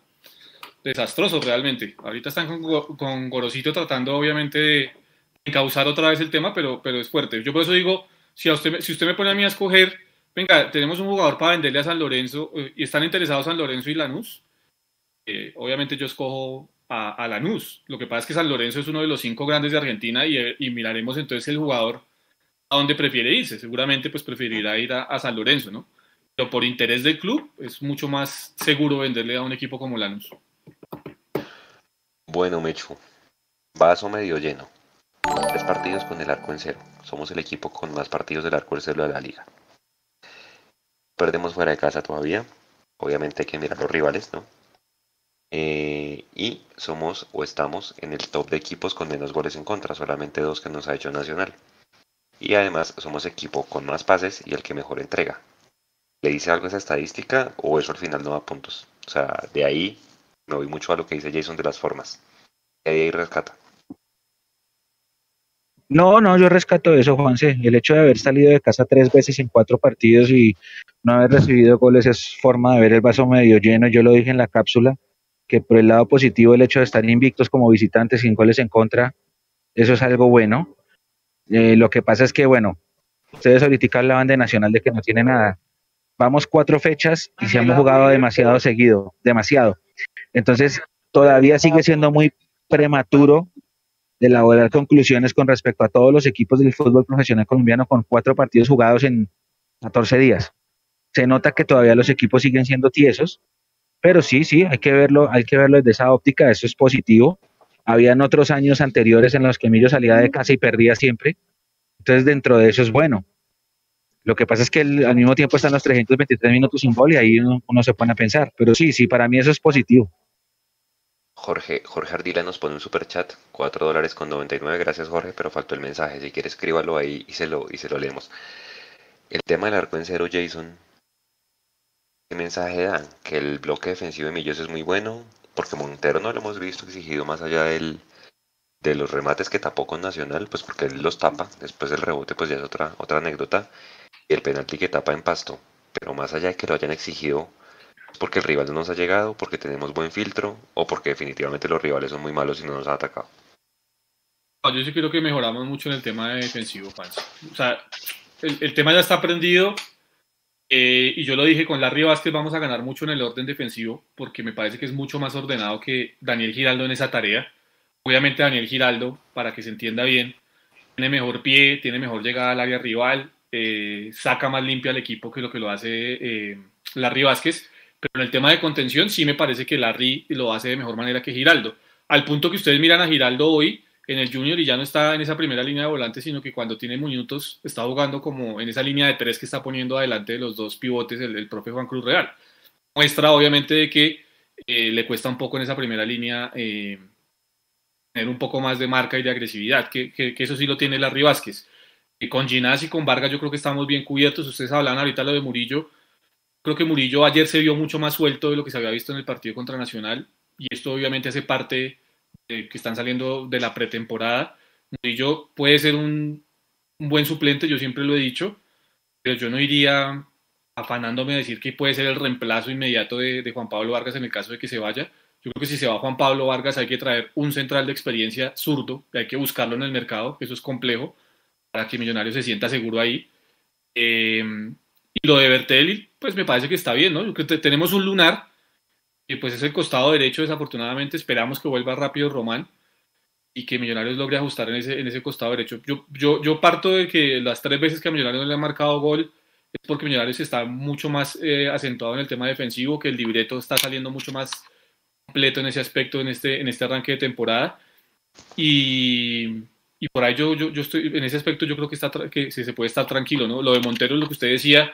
Yo recuerdo dos grandes atajadas de Montero en lo que va con Millonarios. Ese, ese, ese penal que tapó en pasto y el remate de Dorlan Pavón, que a mí me parece una atajada brutal, que es de las mejores atajadas que yo he visto sí. en el último tiempo en el Campín.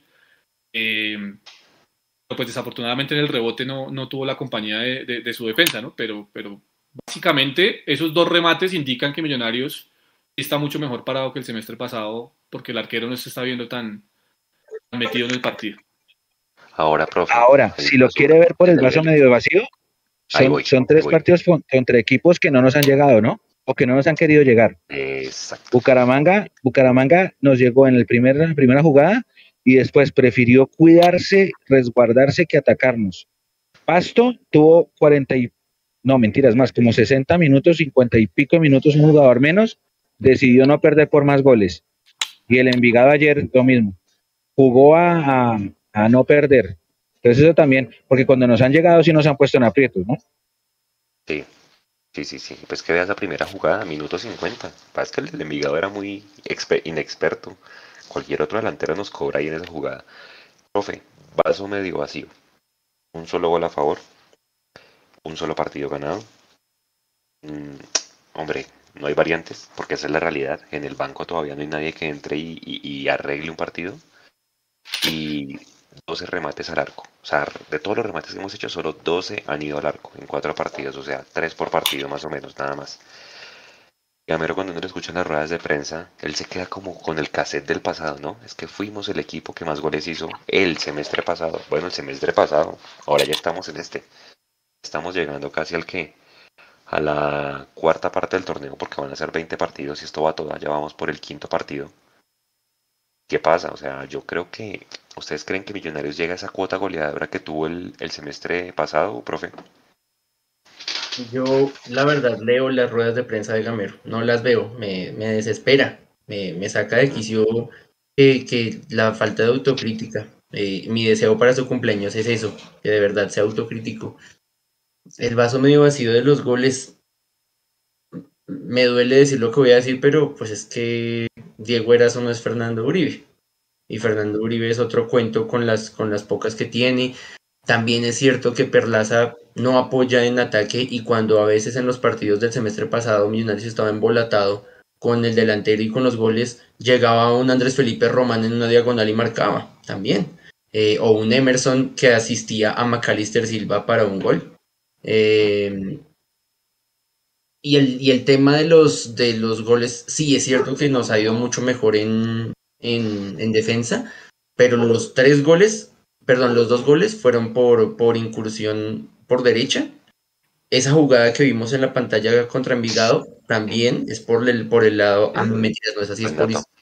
No, esa no, es por derecha. Es por derecha. Ah, no, sí, claro, claro, porque estamos en el primer tiempo para allá. También es por derecha. Eh, tal vez la única es el penal del, del, del Tolima. Del, perdón, de, de Pasto. Pasto que es más bien como por el centro esa jugada, más como responsabilidad de Bertel ahí. eh, pero la mayoría...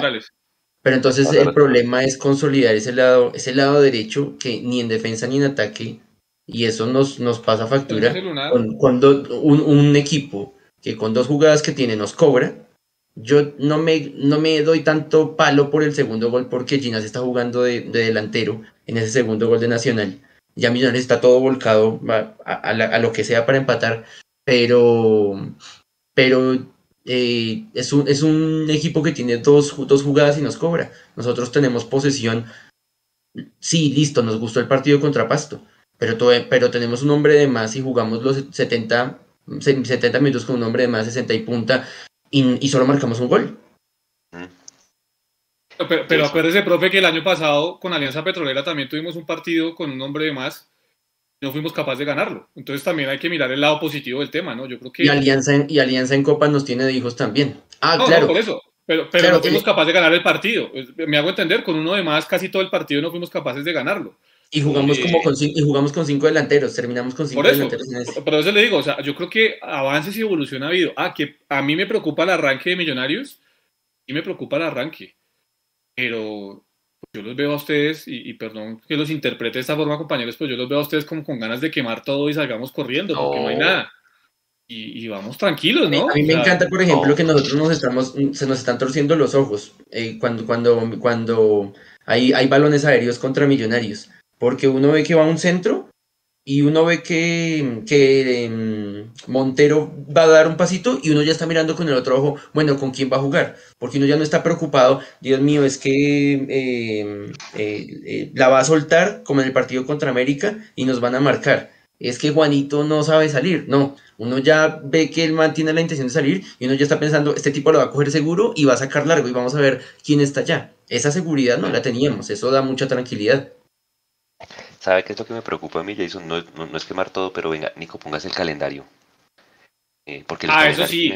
Eso sí, Es que eso eso voy. sí es otra cosa. Ah, eso es otra cosa.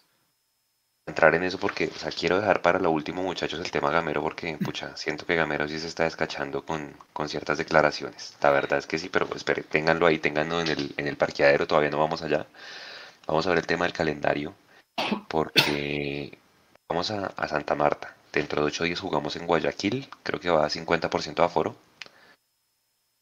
Y, pues nada, ya comenzamos a jugar full, full, full, full, de aquí hasta el partido con Fluminense. Entonces, pues, Ahí es donde yo digo, y yo ayer ponía un tweet, ¿no valdrá la pena los que terminaron ayer jugando, algunos sean titulares? O sea, yo no hablo del caballo, claramente no, pero de pronto un Juber y un Sosa, ¿a ustedes no les darían la oportunidad de arrancar? Mientras Nico pone el calendario, Jason. Pues Es que no sé cuántas veces no ha arrancado. No, no, no, y no sé cuántas veces ha arrancado Juber, por ejemplo, de titular. Y ahora que estábamos hablando del tema de los ta- del tanque de los jóvenes, pues, si le aplicamos el tema del tanque a un jugador, también hay que aplicárselo a los otros. Y por los extremos derechos, creo que les ha costado también en ese tema físico. Bastante. Y, y, y, y yo creo que Juber no podría ser ajeno a eso. Les cuesta, pues porque también tienen que tener unas tareas defensivas. Entonces, y estamos arrancando temporada. Es que, a ver, yo entiendo que partamos de esta base, muchachos. O sea, yo entiendo que ya vamos para la fecha 5 y, esto va rápido. Pero también partamos de la base de que es que en dos semanas se han jugado cuatro partidos. O sea, esto va a un ritmo tremendo y el equipo todavía no termina de salir. Y es más, usted mira el fútbol colombiano, de verdad. Yo que eh, en estas épocas de desempleo he podido estar pendiente del fútbol colombiano, si algo agradezco es eso de poder estar viendo partidos. Usted mira los partidos y se termina durmiendo. O sea, lo de hoy, lo de hoy Pasto Unión Magdalena no tiene presentación. Lo de, eh, lo de ayer el Cali contra el Pereira no tiene presentación. Usted- mira los partidos del fútbol colombiano y no tiene presentación no porque no haya un nivel para jugar un mejor fútbol, yo creo que sí. Ahora, no es el show del fútbol, pero sí hay que jugar, sí, sí hay como jugar mejor. Lo que pasa es que como vamos tan rápido y no hay tiempo de recuperar y no hay tiempo de trabajar, los equipos están engranando sobre la marcha. Es que vea, Millonarios llegó anoche, hizo trabajo de recuperación, mañana seguramente hará un trabajo físico en la mañana, trabajarán a doble jornada, imagino yo, harán el trabajo táctico, el sábado un pequeño repaso y a concentración. O sea, no hay tiempo para trabajar y yo creo que eso también está influyendo en el rendimiento de Millonarios en este arranque del campeonato. Puede ser, puede ser, por eso, por eso es importante, Nico, apenas pueda, póngase el, el calendario de febrero, porque es un calendario súper, súper eh, apretado. ¿Usted qué haría, profe? Lo que terminó ayer. Yo, yo lo que habría hecho, ya, ya, ya es llorar sobre la leche derramada, pero yo lo que habría hecho habría sido rechazar el partido contra Emelec. Yo, ustedes dirán como, bueno, es que trae, tiene réditos económicos, lo que sea, pero es que era el único partido, la única semana que podíamos descansar completa. Porque es que eh, yo, yo tengo ahí el calendario eh, abierto, el que compartimos en, en Mundo Millos hoy, y y sigue Río, después de, de Melec, el partido entre semana es Río Negro y luego viene eh, Fluminense. Era la única semana que podíamos descansar. Y, y, este, y además no es solamente eso, sino que tenemos que viajar a Palma Seca, luego tenemos que viajar a Montería. Eh, entonces no vamos a tener descanso eh, gracias a ese, a ese amistoso. Yo la verdad ignoro el tema económico. No sé, no sé qué, tan, qué tan benéfico sea eso, simplemente Millonarios por relaciones eh, con, los otros clubes acepta ese tipo de cosas. Y la pregunta que sería, ¿a qué equipo va a llevar a Guayaquil? Yo siento, muchachos, Mechu, si, si está por ahí, responde a la pregunta. ¿Y Millonarios acepta ese partido? Porque pues, decide no ir a Perú pero siento que más allá del tema económico, pues usted sabe que Mr. Gustavo Serpa, todo lo que sea dólares, lo acepta a ojo cerrado. Pero que Millonarios quiere tener algún tipo de bagaje internacional, Jason, Mechu, profe, antes de enfrentar a Fluminense. Yo creo, Juanse, que sí. Yo creo, Juanse, que esto sí está ligado a lo que decía Carlitos hace un rato, que es algo más del tema económico. La próxima semana hay Superliga. Es decir, todos los equipos que no juegan Superliga van a tener esa jornada larga de descanso que sí sirve de cara a, la competencia dura que va a empezar ahorita en marzo. Entonces sí estoy de acuerdo con Carlitos, tal vez fue un tema económico. Y sí, yo estoy de acuerdo, yo no lo hubiera jugado. Ahora, hay que decirlo, Mundo Millos va a estar en Guayaquil, porque pues si Millonarios acepta, pues nosotros tenemos que ir. Así que no se pierda nuestro cubrimiento desde Guayaquil la próxima semana con la Blue Explosion. Compañeros, yo tengo que dejarlos, ya se, ya se va a mover este avión. Recuerden, ahí Nico, para que sepan, vamos a rifar dos boletas para el partido del domingo, mínimo dos, podrían ser tres, pero mínimo van a ser dos fijas para algún hincha de nuestra comunidad que quiere ir al partido contra Unión Magdalena. Nico es el que sabe cómo se sortean, así que no se vayan a despegar de nuestra señal. Espero volver bien y nos encontramos entonces mañana y el domingo de nuevo en la transmisión, en el tercer tiempo. A todos, gracias y los dejo, compañeros. Un abrazo y gracias por estar con nosotros. Listo, Mechu, buen viaje. Sí, respecto a lo que dice el Mechu de las boletas, eh, estén atentos a nuestro Instagram. Por ahí se va a eh, enviar la, eh, el giveaway para que participen. Va a ser súper sencillo. ya estaré cuadrando eso y, les avisaremos ahí por Instagram para que no se lo pierdan. Vale. sí, es un calendario jodidísimo. O sea, si usted me pregunta, antes de ese partido con Fluminense, uno esperaría que, pucha, es que estamos con, colgados en, en local, ¿no? Eh, ganemos la Río Negro, o sea, Río Negro no tiene nada. Pues, hoy, hoy yo también vi ese partido y con nada, gol de Marco Pérez. Ahí toca es referenciar muy bien a, Marrugo ese día, que creo que es el que mueve ese equipo. Eh, ¿Y cuál es el otro que jugamos de local? Porque vamos a, a Palmaseca y vamos a, a Montería. O sea, creo que ganarle a Unión y ganarle a Río Negro. Cortuluá, sí señor. Eh, Unión Magdalena, muchachos. Unión Magdalena, yo veo la nómina, hay que Jason vio el partido hoy, se están turnando Carlos Bejarano y Ramiro Sánchez, ¿no? En el arco, los están rotando. Un arquero fijo en ese equipo. Yo creo que es que ya Bejarano se, se, recuperó de unas molestias que tenía y va a terminar sentando a Sánchez. Yo creo que es más por ese lado, yo creo que va a terminar siendo el, portero titular. Hoy me sorprendió, no sé si, la verdad no puse el relato del partido que estaba también pendiente de, un, de una conferencia. Yo no vi a James Sánchez en el terreno de juego, Juanse. Yo no sé si fue impresión mía. ¿Sí? Bueno, estoy viendo la eh, formación.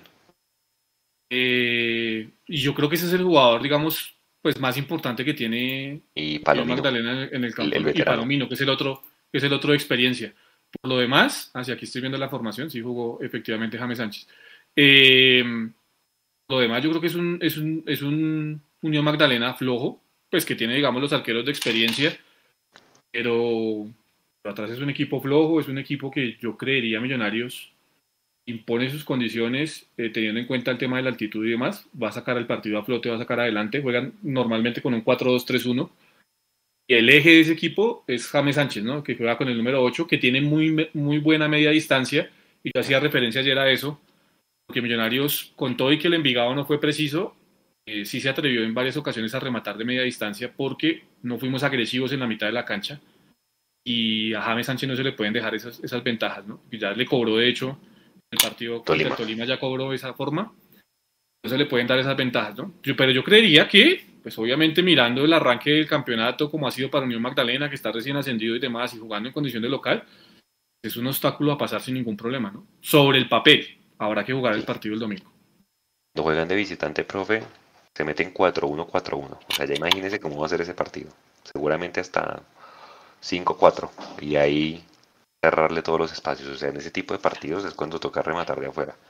Porque ese, ese Unión Magdalena sabe cómo es la altura de ese partido, es de noche, el domingo.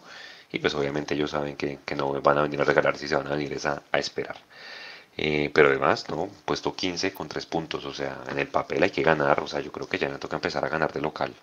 Y eh, empezar a meterle que también pues tenga confianza Erazo, ¿no? O sea, el tipo lo ha hecho bien, vea que yo le veo los movimientos, obviamente yo sé que no es Fernando Uribe, no le veo los movimientos y pues no es malo, obviamente no digo que es el, delantero que, que, busca millonarios, pero hombre, sí por lo menos está un paso por encima del caballo, es que lo del caballo ayer sí, al minuto y medio de, al minuto y medio que entró Jason amonestado por protestar. Sí, no, no, o sea, él está ansioso, la verdad. Eh, esa ansiedad lo tiene fuera de foco, ¿no? Es que, es que cuando a usted le gana la ansiedad, pues difícilmente puede hacer las cosas. Eso es un tema normal, no solo en el fútbol, sino, sino en la vida. Y, creo que eso es lo que está pasando con el caballo Márquez. Yo, yo sigo insistiendo, lo que yo no entendí es por qué tanta fuerza por parte de Millonarios para renovarlo, cuando no había de verdad dado mucho fruto su, su, estadía en Millonarios y teniendo a un hombre como Abadía, que es de la promoción y que iba obviamente de acuerdo a la política de promoción de divisiones inferiores de parte del club. Eso no lo entiendo. Mm, dicho esto, pues no es culpa del caballo Márquez estar en Millonarios, porque Millonarios fue el que insistió por tenerlo. Entonces, pues, hombre, no es culpa de él estar aquí. Desafortunadamente nos toca lidiar con esto. Es así. Lo de Erazo, sí, yo estoy de acuerdo, no lo ha hecho mal. Yo, yo la verdad tenía menos expectativas con lo de Erazo que tiene movimientos interesantes. Eh, le hace falta salirse un poco de la referencia de los centrales en algunos momentos, también para atraer marcas y para generar espacios, pero sí marca muy buenas diagonales. Yo creo que las diagonales que marca Arazo son claves y le está haciendo falta acompañamiento y por eso hablaba de lo estático que estamos en la segunda línea de volantes. Si hubiese más movimientos, esas diagonales que marca Arazo seguramente generarían muchas más opciones claras de gol para Millonarios, pero pues lo estáticos que estamos en la mitad de la cancha nos lo están pidiendo y no es un jugador goleador, yo lo dije antes de, comenzar el campeonato, Juan, el promedio goleador de él es cada tres partidos hace un gol, más o menos, cuando está en racha. O sea, no es un jugador goleador, no esperemos que él nos haga 30 goles en un semestre o 15 goles en un semestre porque no va a pasar. Va a cumplir, va a ser un, un obrero, va a trabajar y estará en Gamero obviamente encontrar quién más pueda meter la pelota, como pasó en algún momento cuando Fernando Uribe no la metía y el que la metía terminaba siendo el Chicho Arango, ¿no? Entonces, eh, volverá, tendrá que volver a barajar eh, el profe Gamero y encontrar con el apoyo, obviamente, de Arnoldo, que ya llegó otra vez a trabajar, eh, la posibilidad de que llegue alguien más a definir. Esa es la otra, ¿no? A mí, me parece, profe, que, que, el tipo es un muy buen pivot. A veces se la niega a los otros. Creo que ayer esa pelota que le mete Steven Vega se la hubiera podido dar a McAllister en vez de voltearse y creo que allá en Pasto también le bajó una a, Gómez, o sea, el saque de Montero hay que aprovecharlo con ese jugador, porque es un muy buen pivote, es algo parecido, no los estoy comparando, pero lo que decía Villagra, ¿se acuerda? Que Villagra se las bajaba mucho a Siciliano en esa época del 2007 y por eso Siciliano terminó haciendo tantos goles. Ahí es donde uno dice, oja, hombre, ojalá un volante pisara mucho el área como lo hacía el, el eterno siciliano que en paz descanse. Profe, vuelve Arnoldo Iguarana Millonarios a ser el entrenador de delanteros. ¿Qué beneficios te puede traer eso al club?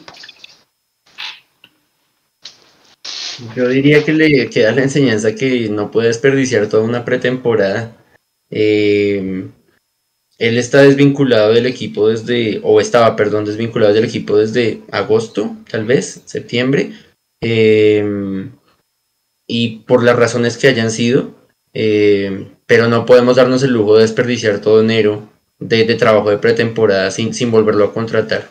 Eh, ¿Qué puede traer? Yo creo que él, puede hablar mucho con el caballo y decirle, hermanos, el hecho que usted no sea titular no, bueno, además obviamente de toda la, parte técnica de definición, por supuesto, pero también puede hablarle y decirle el hecho que usted no sea titular no implica que usted tiene que entrar como un loco, hacerse expulsar, hacerse, hacerse lesionar, porque precisamente por una de esas fue que se lesionó también entrando en el segundo tiempo. Em, y, de pronto, también es cierto, si estábamos, si estábamos diciendo por qué no probar con un Juber desde el vamos, en algún partido por alguna razón que pudiera ir el caballo desde el vamos, es posible que entre con más tranquilidad y no entre con el afán de ese, más bien con el, con el peso de, de, ser el que le solucione todo a Camilo en los últimos cinco minutos y de pronto entrando con otro, con otro ritmo, con otra actitud, ojalá no la de los primeros minutos que casi nos cobran en, los partidos, que fue lo que analizamos, pero, pero sí con la tranquilidad de ser titular y con el, en, la misma tónica y en, el mismo em, sentir de los otros 10 jugadores que entran con él, también eso le puede ayudar y, y que el profe Iguarán le pueda decir a él, tiene que tener la tranquilidad porque no puede hacerse expulsar, no puede, no puede ser, en lugar de ser solución, no puede eh, eh, verse afectado por una amarilla que lo va a mermar, así como pasó con, con Larry y así como pasó ayer. Hoy, hoy Erazo decían en Caracol que la meta es hacer 12 goles. Por lo menos con Erazo y con el caballo siento que tenemos cobradores de penales, ¿no? La, la gran falencia del, el semestre pasado. Lo que pasa es que no hay quien genere los penaltis porque como no... cuando yo veo a... Juanse, cuando yo veo a Erazo en esa labor que, usted dice de pivot, eh, me lamento mucho eh, el, hecho que él esté solo. Y yo recuerdo esos partidos en los que nosotros criticábamos o decíamos, teníamos más bien la incógnita de, cuando jugaban juntos eh, Chicho y, y Iron. Y uno decía, ¿cuál va a ser el, el extremo? ¿Cuál va a ser el 9? y uno veía que dependiendo de los momentos del partido, uno era el pivot del otro, y sería, sería bueno si, si algún día pudiéramos verlos juntos, así el caballo juegue extremo, que ya lo ha hecho también extremo por derecha. Muy difícil, yo sí, yo sé, porque, el, porque ese no es el, el, rol de él, es el 9. Pero si en alguna oportunidad pudiéramos verlos jugar juntos, a Eraso y al caballo, a uno le gustaría que Eraso le jugara de pivot al caballo y le, le, le facilitara más balones que es algo difícil, que no es lo ideal porque el caballo es 9, sí, yo, yo entiendo, Jason, pero, pero viendo lo, bueno que es Erazo como pivot, a uno le gustaría que estuviera mejor acompañado. O de pronto el caballo, el caballo, Erazo y Jader, también me gustaría. Jader creo que pisa el área muy bien. Es que los mete tan tarde, eso es otra vaina que a mí, y ya entrando muchachos en el tema de Gamero, está muy libreteado con los cambios. Uno ya sabe que al minuto 80 hay dos tipos de azul parados en la línea. O sea, pucha, ya es, ya, ya es cantado, así como el tema de las ruedas de prensa. Yo siento, pucha, que si el man no cambia su estilo, si no busca una variante, no sé si se le pueda complicar la vuelta. ¿Qué tan, qué tan, tan responsable Jason es, gamero con lo que está pasando hoy? La falta de, de variantes, de la falta de ideas. Pucha, porque le dieron con todo ayer, ¿no? En las declaraciones. Eh, yo creo que Gamero tiene una gran responsabilidad, Juanse, pero desde el punto de vista de cómo se conformó la nómina, de lo que él aceptó como nómina. Yo creo que ahí, obviamente, él tiene eh, una gran responsabilidad porque él, en el fondo, entiende, entre, entre líneas lo ha dejado ver eh, en varias ocasiones, que pues no tiene el recambio necesario para afrontar dos torneos y tres torneos que en algún momento se le van, a, se le van a conjugar con el tema de la Copa. En eso tiene mucha responsabilidad yo en el tema de la interpretación y de cómo está jugando Millonarios, también le pongo una gran responsabilidad al momento de los jugadores. Entiendo puede ser, por lo que les decía, la salida está de la pretemporada y lo vertiginoso que está en el campeonato. También entiendo que cuando no aparece eh, el colectivo, tienen que aparecer las individualidades. Las individualidades pueden terminar dándole el partido con un remate de media distancia que Millonarios no tiene. Eh, y ahí es donde yo vuelvo a insistir en el tema de la rebeldía de los jugadores. Si usted me pone a mí un porcentaje de la responsabilidad que tiene Gamero hoy, lo que está pasando realmente por los puntos que tiene Millonarios y por lo mal que se vio ayer contra Envigado, eh, diría que la responsabilidad de Gamero tiene que estar en un 30-40%. La demás, el, el resto de responsabilidad para mí es de los jugadores. Es netamente de los jugadores que tienen que, obviamente, entender los momentos del partido, jugar a otra cosa dentro del esquema. Es que no hay que desbaratar el esquema y no hay que desbaratar la idea de juego para jugar a otras cosas, ¿sí? Pero, pero pues falta la rebeldía. Y en el tema de los cambios, No sé, yo, yo la verdad no, no le he puesto mucha atención a ese tema. Usted dice que cada que en minuto 80 sí, sí, sí quiero tenerlo ahí, pero creo que eso también se debe, Juanse, al tema de los cinco cambios que tienen ahora y de los tres momentos que tienen para hacer los cambios. No sé si todos los cambios se hagan al minuto 80. Yo no sé si Millonarios, digamos, antes del minuto 80, generalmente los partidos es algo que no tengo ahorita claro, ha hecho uno o dos cambios, que es lo normal, digamos, cuando tenemos solo tres, tres sustituciones. Lo que pasa es que cada cuando con el tema de los tres momentos para hacer los cambios y los cinco, y los cinco eh, suplentes que pueden llegar a jugar, eh, pues ahí cambia un poco el tema y yo, yo creo que él trata de rematar con algo más fresco los partidos. Creo que va por ese lado, ¿no? No porque sea testarudo y sea lento en el hecho de decir yo solo hago los cambios en el 80, sino porque creo que tiene que ver con esa situación de, de, de la norma que hay ahorita habilitada por el tema de la pandemia. Dice, profe, ¿está de acuerdo con Jason que también sea un 30-40% de responsabilidad?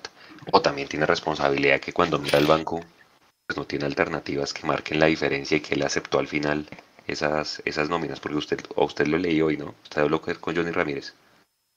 Le decía Sí. eso, que mientras Gamero siga al frente, la política austera va a mantenerse. ¿Qué, qué, qué puedo hablar con Johnny? Pues lo que pasa es que lo, lo decíamos ahori- ahorita al comienzo, que, mm, que él hablaba del proceso con, con Gamero en, en Chico y decía que él estaba acostumbrado a trabajar con lo que tiene. Y si, y si él tiene muchos jugadores, digamos que podríamos pensar que la nómina más, bueno, con la de Millos del año pasado, tal vez en Junior, así haya durado poquito tiempo, eh, pero siempre en Tolima, en, en Chico, estuvo acostumbrado a trabajar con las uñas y él no se queja. Y Johnny decía eso. Johnny decía, él no se queja y él, y él trabaja y, esta, y es como es buen técnico, pues saca em, réditos y, y buenas ganancias con nóminas cortas, entonces él ya está acostumbrado a eso y por eso tal vez no, no exige como debería.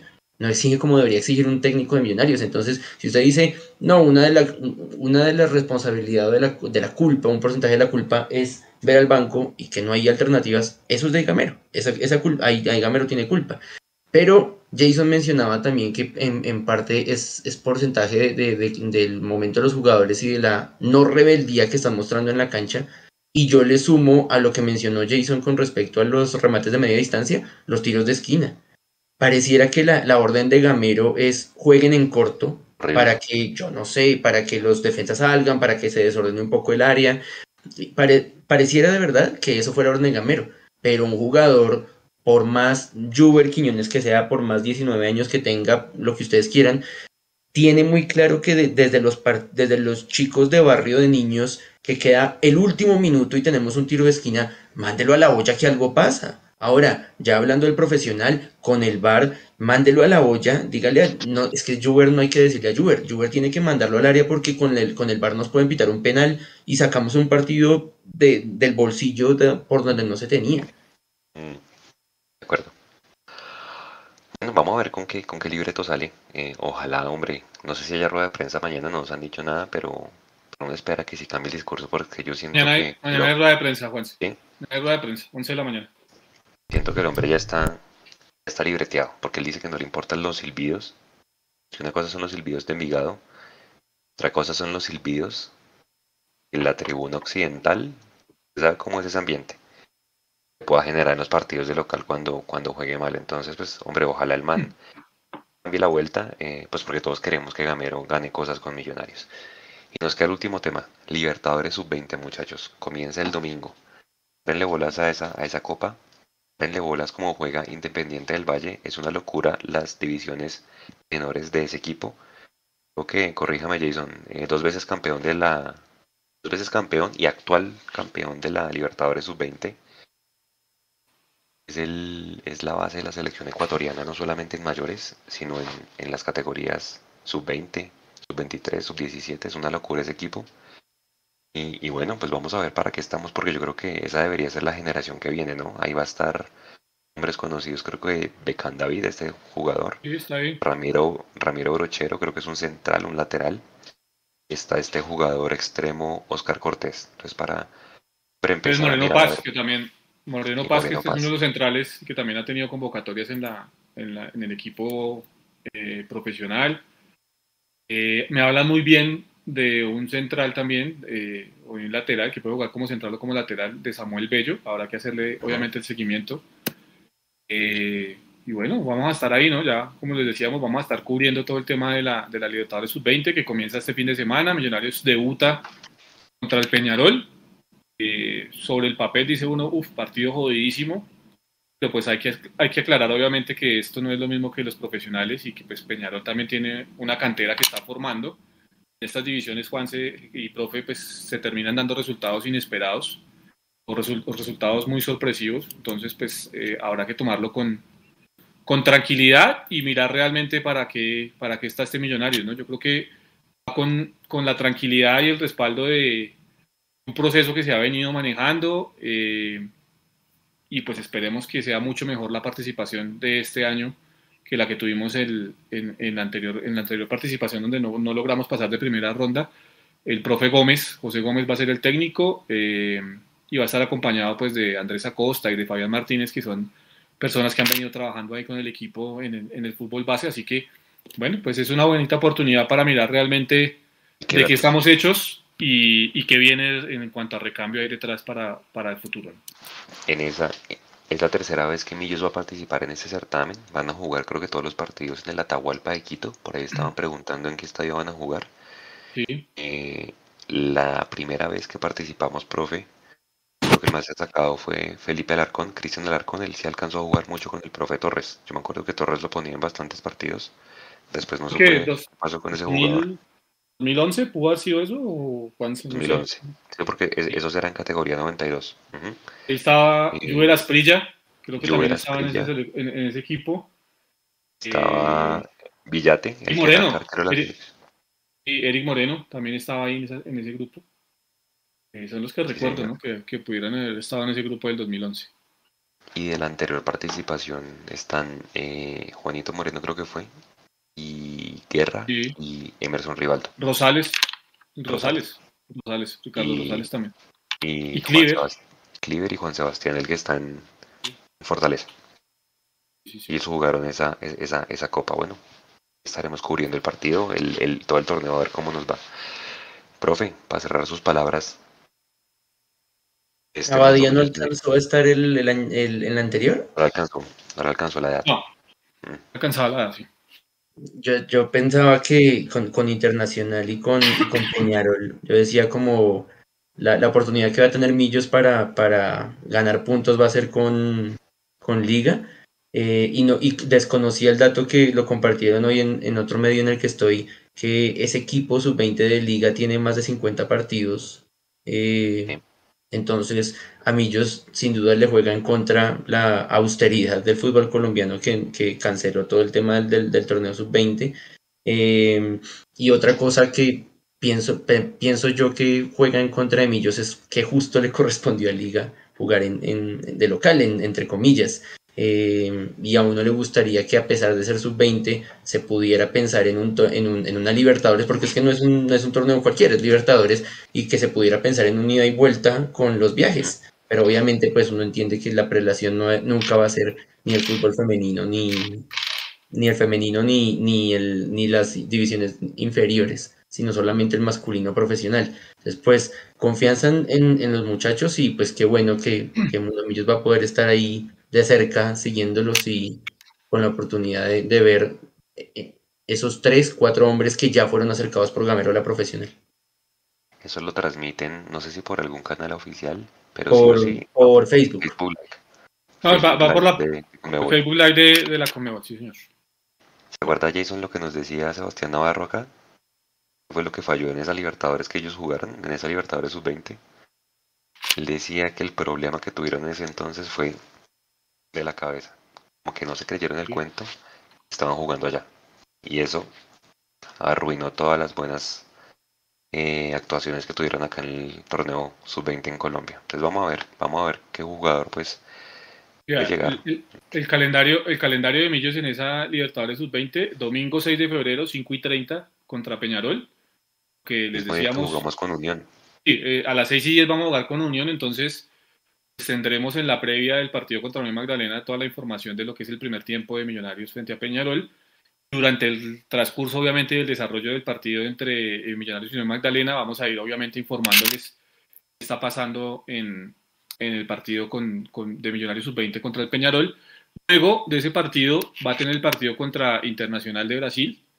Eso será el miércoles 9 de febrero a las 5 y 30 de la tarde. Está programado el partido y va a cerrar la participación en fase de grupos, ojalá con clasificación a bordo, el sábado 12 de febrero a las 3 de la tarde. Así que así está distribuido el tema de los partidos de Millonarios en la Libertadores Sub-20, eh, arrancando el día domingo a las 5 y media, miércoles siguiente 5 y media y el partido de la clasificación va a ser a las 3 de la tarde como para que se vayan planillando y seguramente pues aquí vamos a estar con el tema de la transmisión, así como vamos a estar con el partido contra Melec, ¿no? Que ¿Eso no se van a cruzar? sí, se va a cruzar el partido. Eh, el internacional contra, contra Emelec. El, el, internacional, sub-20 eh, se nos va a cruzar seguramente, aunque no sé, la verdad si se nos cruce, yo creo que termina el sub-20, el del miércoles eh, contra Internacional.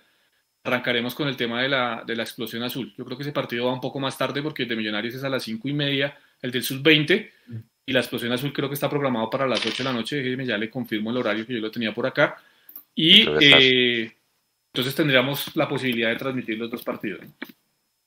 Seguro, seguro que vamos a estar y bueno, también cuando comience la liga femenina ahí estaremos porque es una liga más, más larga, ¿no? Este, este año.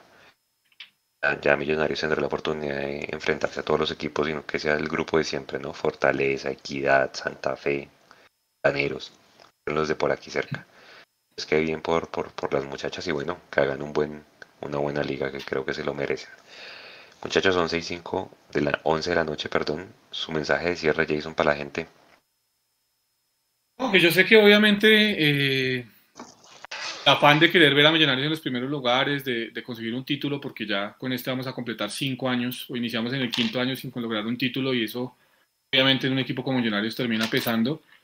Pero nada, hay que ir el, el día domingo al, al, al, campín, apoyar al equipo, obviamente tratar de acompañarlos de la mejor manera. Yo creo que este equipo se va a levantar de esto. Si le confirmo, 8 de la noche, hora de Ecuador. Yo no sé si Ecuador tiene la misma hora que Colombia, creo que sí. entonces, el partido contra Emelec es a las 8 de la noche. Conclusión, vamos a tener transmisión de 7 horas ese día, que vamos a iniciar muy temprano con el equipo sub-20 Vamos a seguir obviamente con el equipo eh, profesional en, la explosión azul. Y después obviamente no sé si haremos tercer tiempo o cerraremos ahí, pero vamos a tener una gran cantidad de horas de transmisión esta semana que viene.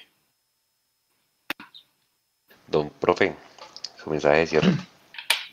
La gente tiene que, apoyar al equipo eh, y, exigir es, es, también desde la cancha, no solamente desde redes sociales, y así como la gente demostró que con todas las dudas de contrataciones y un empate y una victoria en condición de visitante pudieron ir en masa contra Nacional, pues también pueden ir contra un histórico, también hay que decirlo, como el, como el Unión Magdalena. Con respecto al rival, yo me prefiero quedarme, ser, ser cauteloso y quedarme con el, con el Unión Magdalena que vi en Ibagué, porque me parece que ese equipo eh, por momentos le jugó, por, por pasajes del partido le jugó de tú a tú a, Tolima y lo puso en aprietos también atacando, como ya sabemos que vamos a perder, entonces vámonos al ataque y a tratar de, empatarlo. Em, y mostró, a pesar de estar de, visitante, eh, mostró vainas interesantes. Es diferente porque el, clima de Ibagué no va a ser el mismo que el de Bogotá, 6, 8 de la noche. Em, pero, pero Millonarios tiene que asegurarlo y sobre todo por lo que se viene el próximo sábado. No este, sino el, de la próxima semana. Bastante duro ese partido con el Deportivo Cali, además porque si el Cali sigue mal, creo que esos partidos nos convienen, ¿no, Jason? Cuando el rival llega mal y está de local, echa su propia hinchada en contra. Ya, ya sabemos lo que es jugar así. Claro que es que a Palma, Seca, a Palma Seca no es que vaya mucha gente, ¿no? También es cierto. Entonces... Después de ser campeones, ¿no? No, lo, que pasa es que... Igual que. Pues lo que pasa es que lo de Ibagué sí es un tema de, de, una ciudad que no tiene empleo, que no tiene ingresos, una ciudad que le toca remarla de atrás, yo lo conozco de, de primera mano. Pero lo de Cali es un tema, yo creo, más de, pues de, la, de la ubicación donde está el estadio, ¿no? Porque yo que recuerde la hinchada del Cali cuando estaban en el Pascual, no lo llenaba todos los partidos, pero pues sí, digamos que eh, iba gran cantidad de gente. Y en, este, en este elefante que construyeron en medio de la nada, pues obviamente se ve mucho más vacío y es mucho más complicado la llegada de la gente, ¿no? O sea, hablando de sé, como si usted tuviera que transportarse prácticamente de, de Suacha al portal de la 170 o un poquito más lejos, más retirado el tema. Eso es complejo, ¿no? Teniendo en cuenta que solo la salida del estadio toma media hora, 40 minutos. Es, es, es y, y lo de Ibagué, Jason, también es por, por el senador, que eh, está cobrando mucho y no les incluyó Libertadores. Ah. No, no, no, pero, pero, pero no es nuevo, profe, es que lo, es que lo de Ibagué, si usted mira históricamente, Ibagué Además es de una plaza futbolera, es una plaza futbolera y, y en Ibagué solo hay dos o tres empresas que generan empleo realmente. Entonces, eh, es complejo, es complejo la situación, con todo y que ha ido creciendo la ciudad, y que eh, se ha ido expandiendo y que las constructoras han llegado con el tema de, de, de urbanizaciones y demás, es una ciudad todavía en desarrollo a la que a la gente le cuesta mucho el tema del empleo y pues no es fácil obviamente tener que eh, llevar dos o tres personas al estadio, ¿no? Porque es que lo hemos hablado acá en Bogotá. En Bogotá usted va con su familia al estadio y si va a Oriental, pues en solo ir a Oriental ya se le fueron casi 200 mil pesos en tres personas. Entonces, eso es un cuarto del mínimo. Entonces estamos hablando de que es, es complejo la, el tema de, de, poder adquisitivo y más en una ciudad intermedia como, la, como lo es Ibagué. Sí, eso es verdad. Vamos a ver cómo se mejora ese tema de la experiencia en los estadios y también asequible la boleta. Bueno, pendientes entonces de las redes de Mundomillos, especialmente en Instagram de aquí al sábado. Vamos a estar rifando tres o dos boletas pues para que vayan, para que acompañen al equipo. Hombre, arrancar ganando ya de local porque ya es, ya es justo y que se tomen confianza los, los jugadores. A toda la gente, gracias, que estén pendientes mañana de las previas, de la rueda de prensa, la transmisión del también el domingo, eh, toda la previa con la, el debut de la sub-20 y el tercer tiempo, ¿vale? Después del partido con Unión Magdalena. Profe, Jason, muchas gracias. Nico, muchas gracias y nos vemos. Buen fin de semana para todos. Descansen. Chao.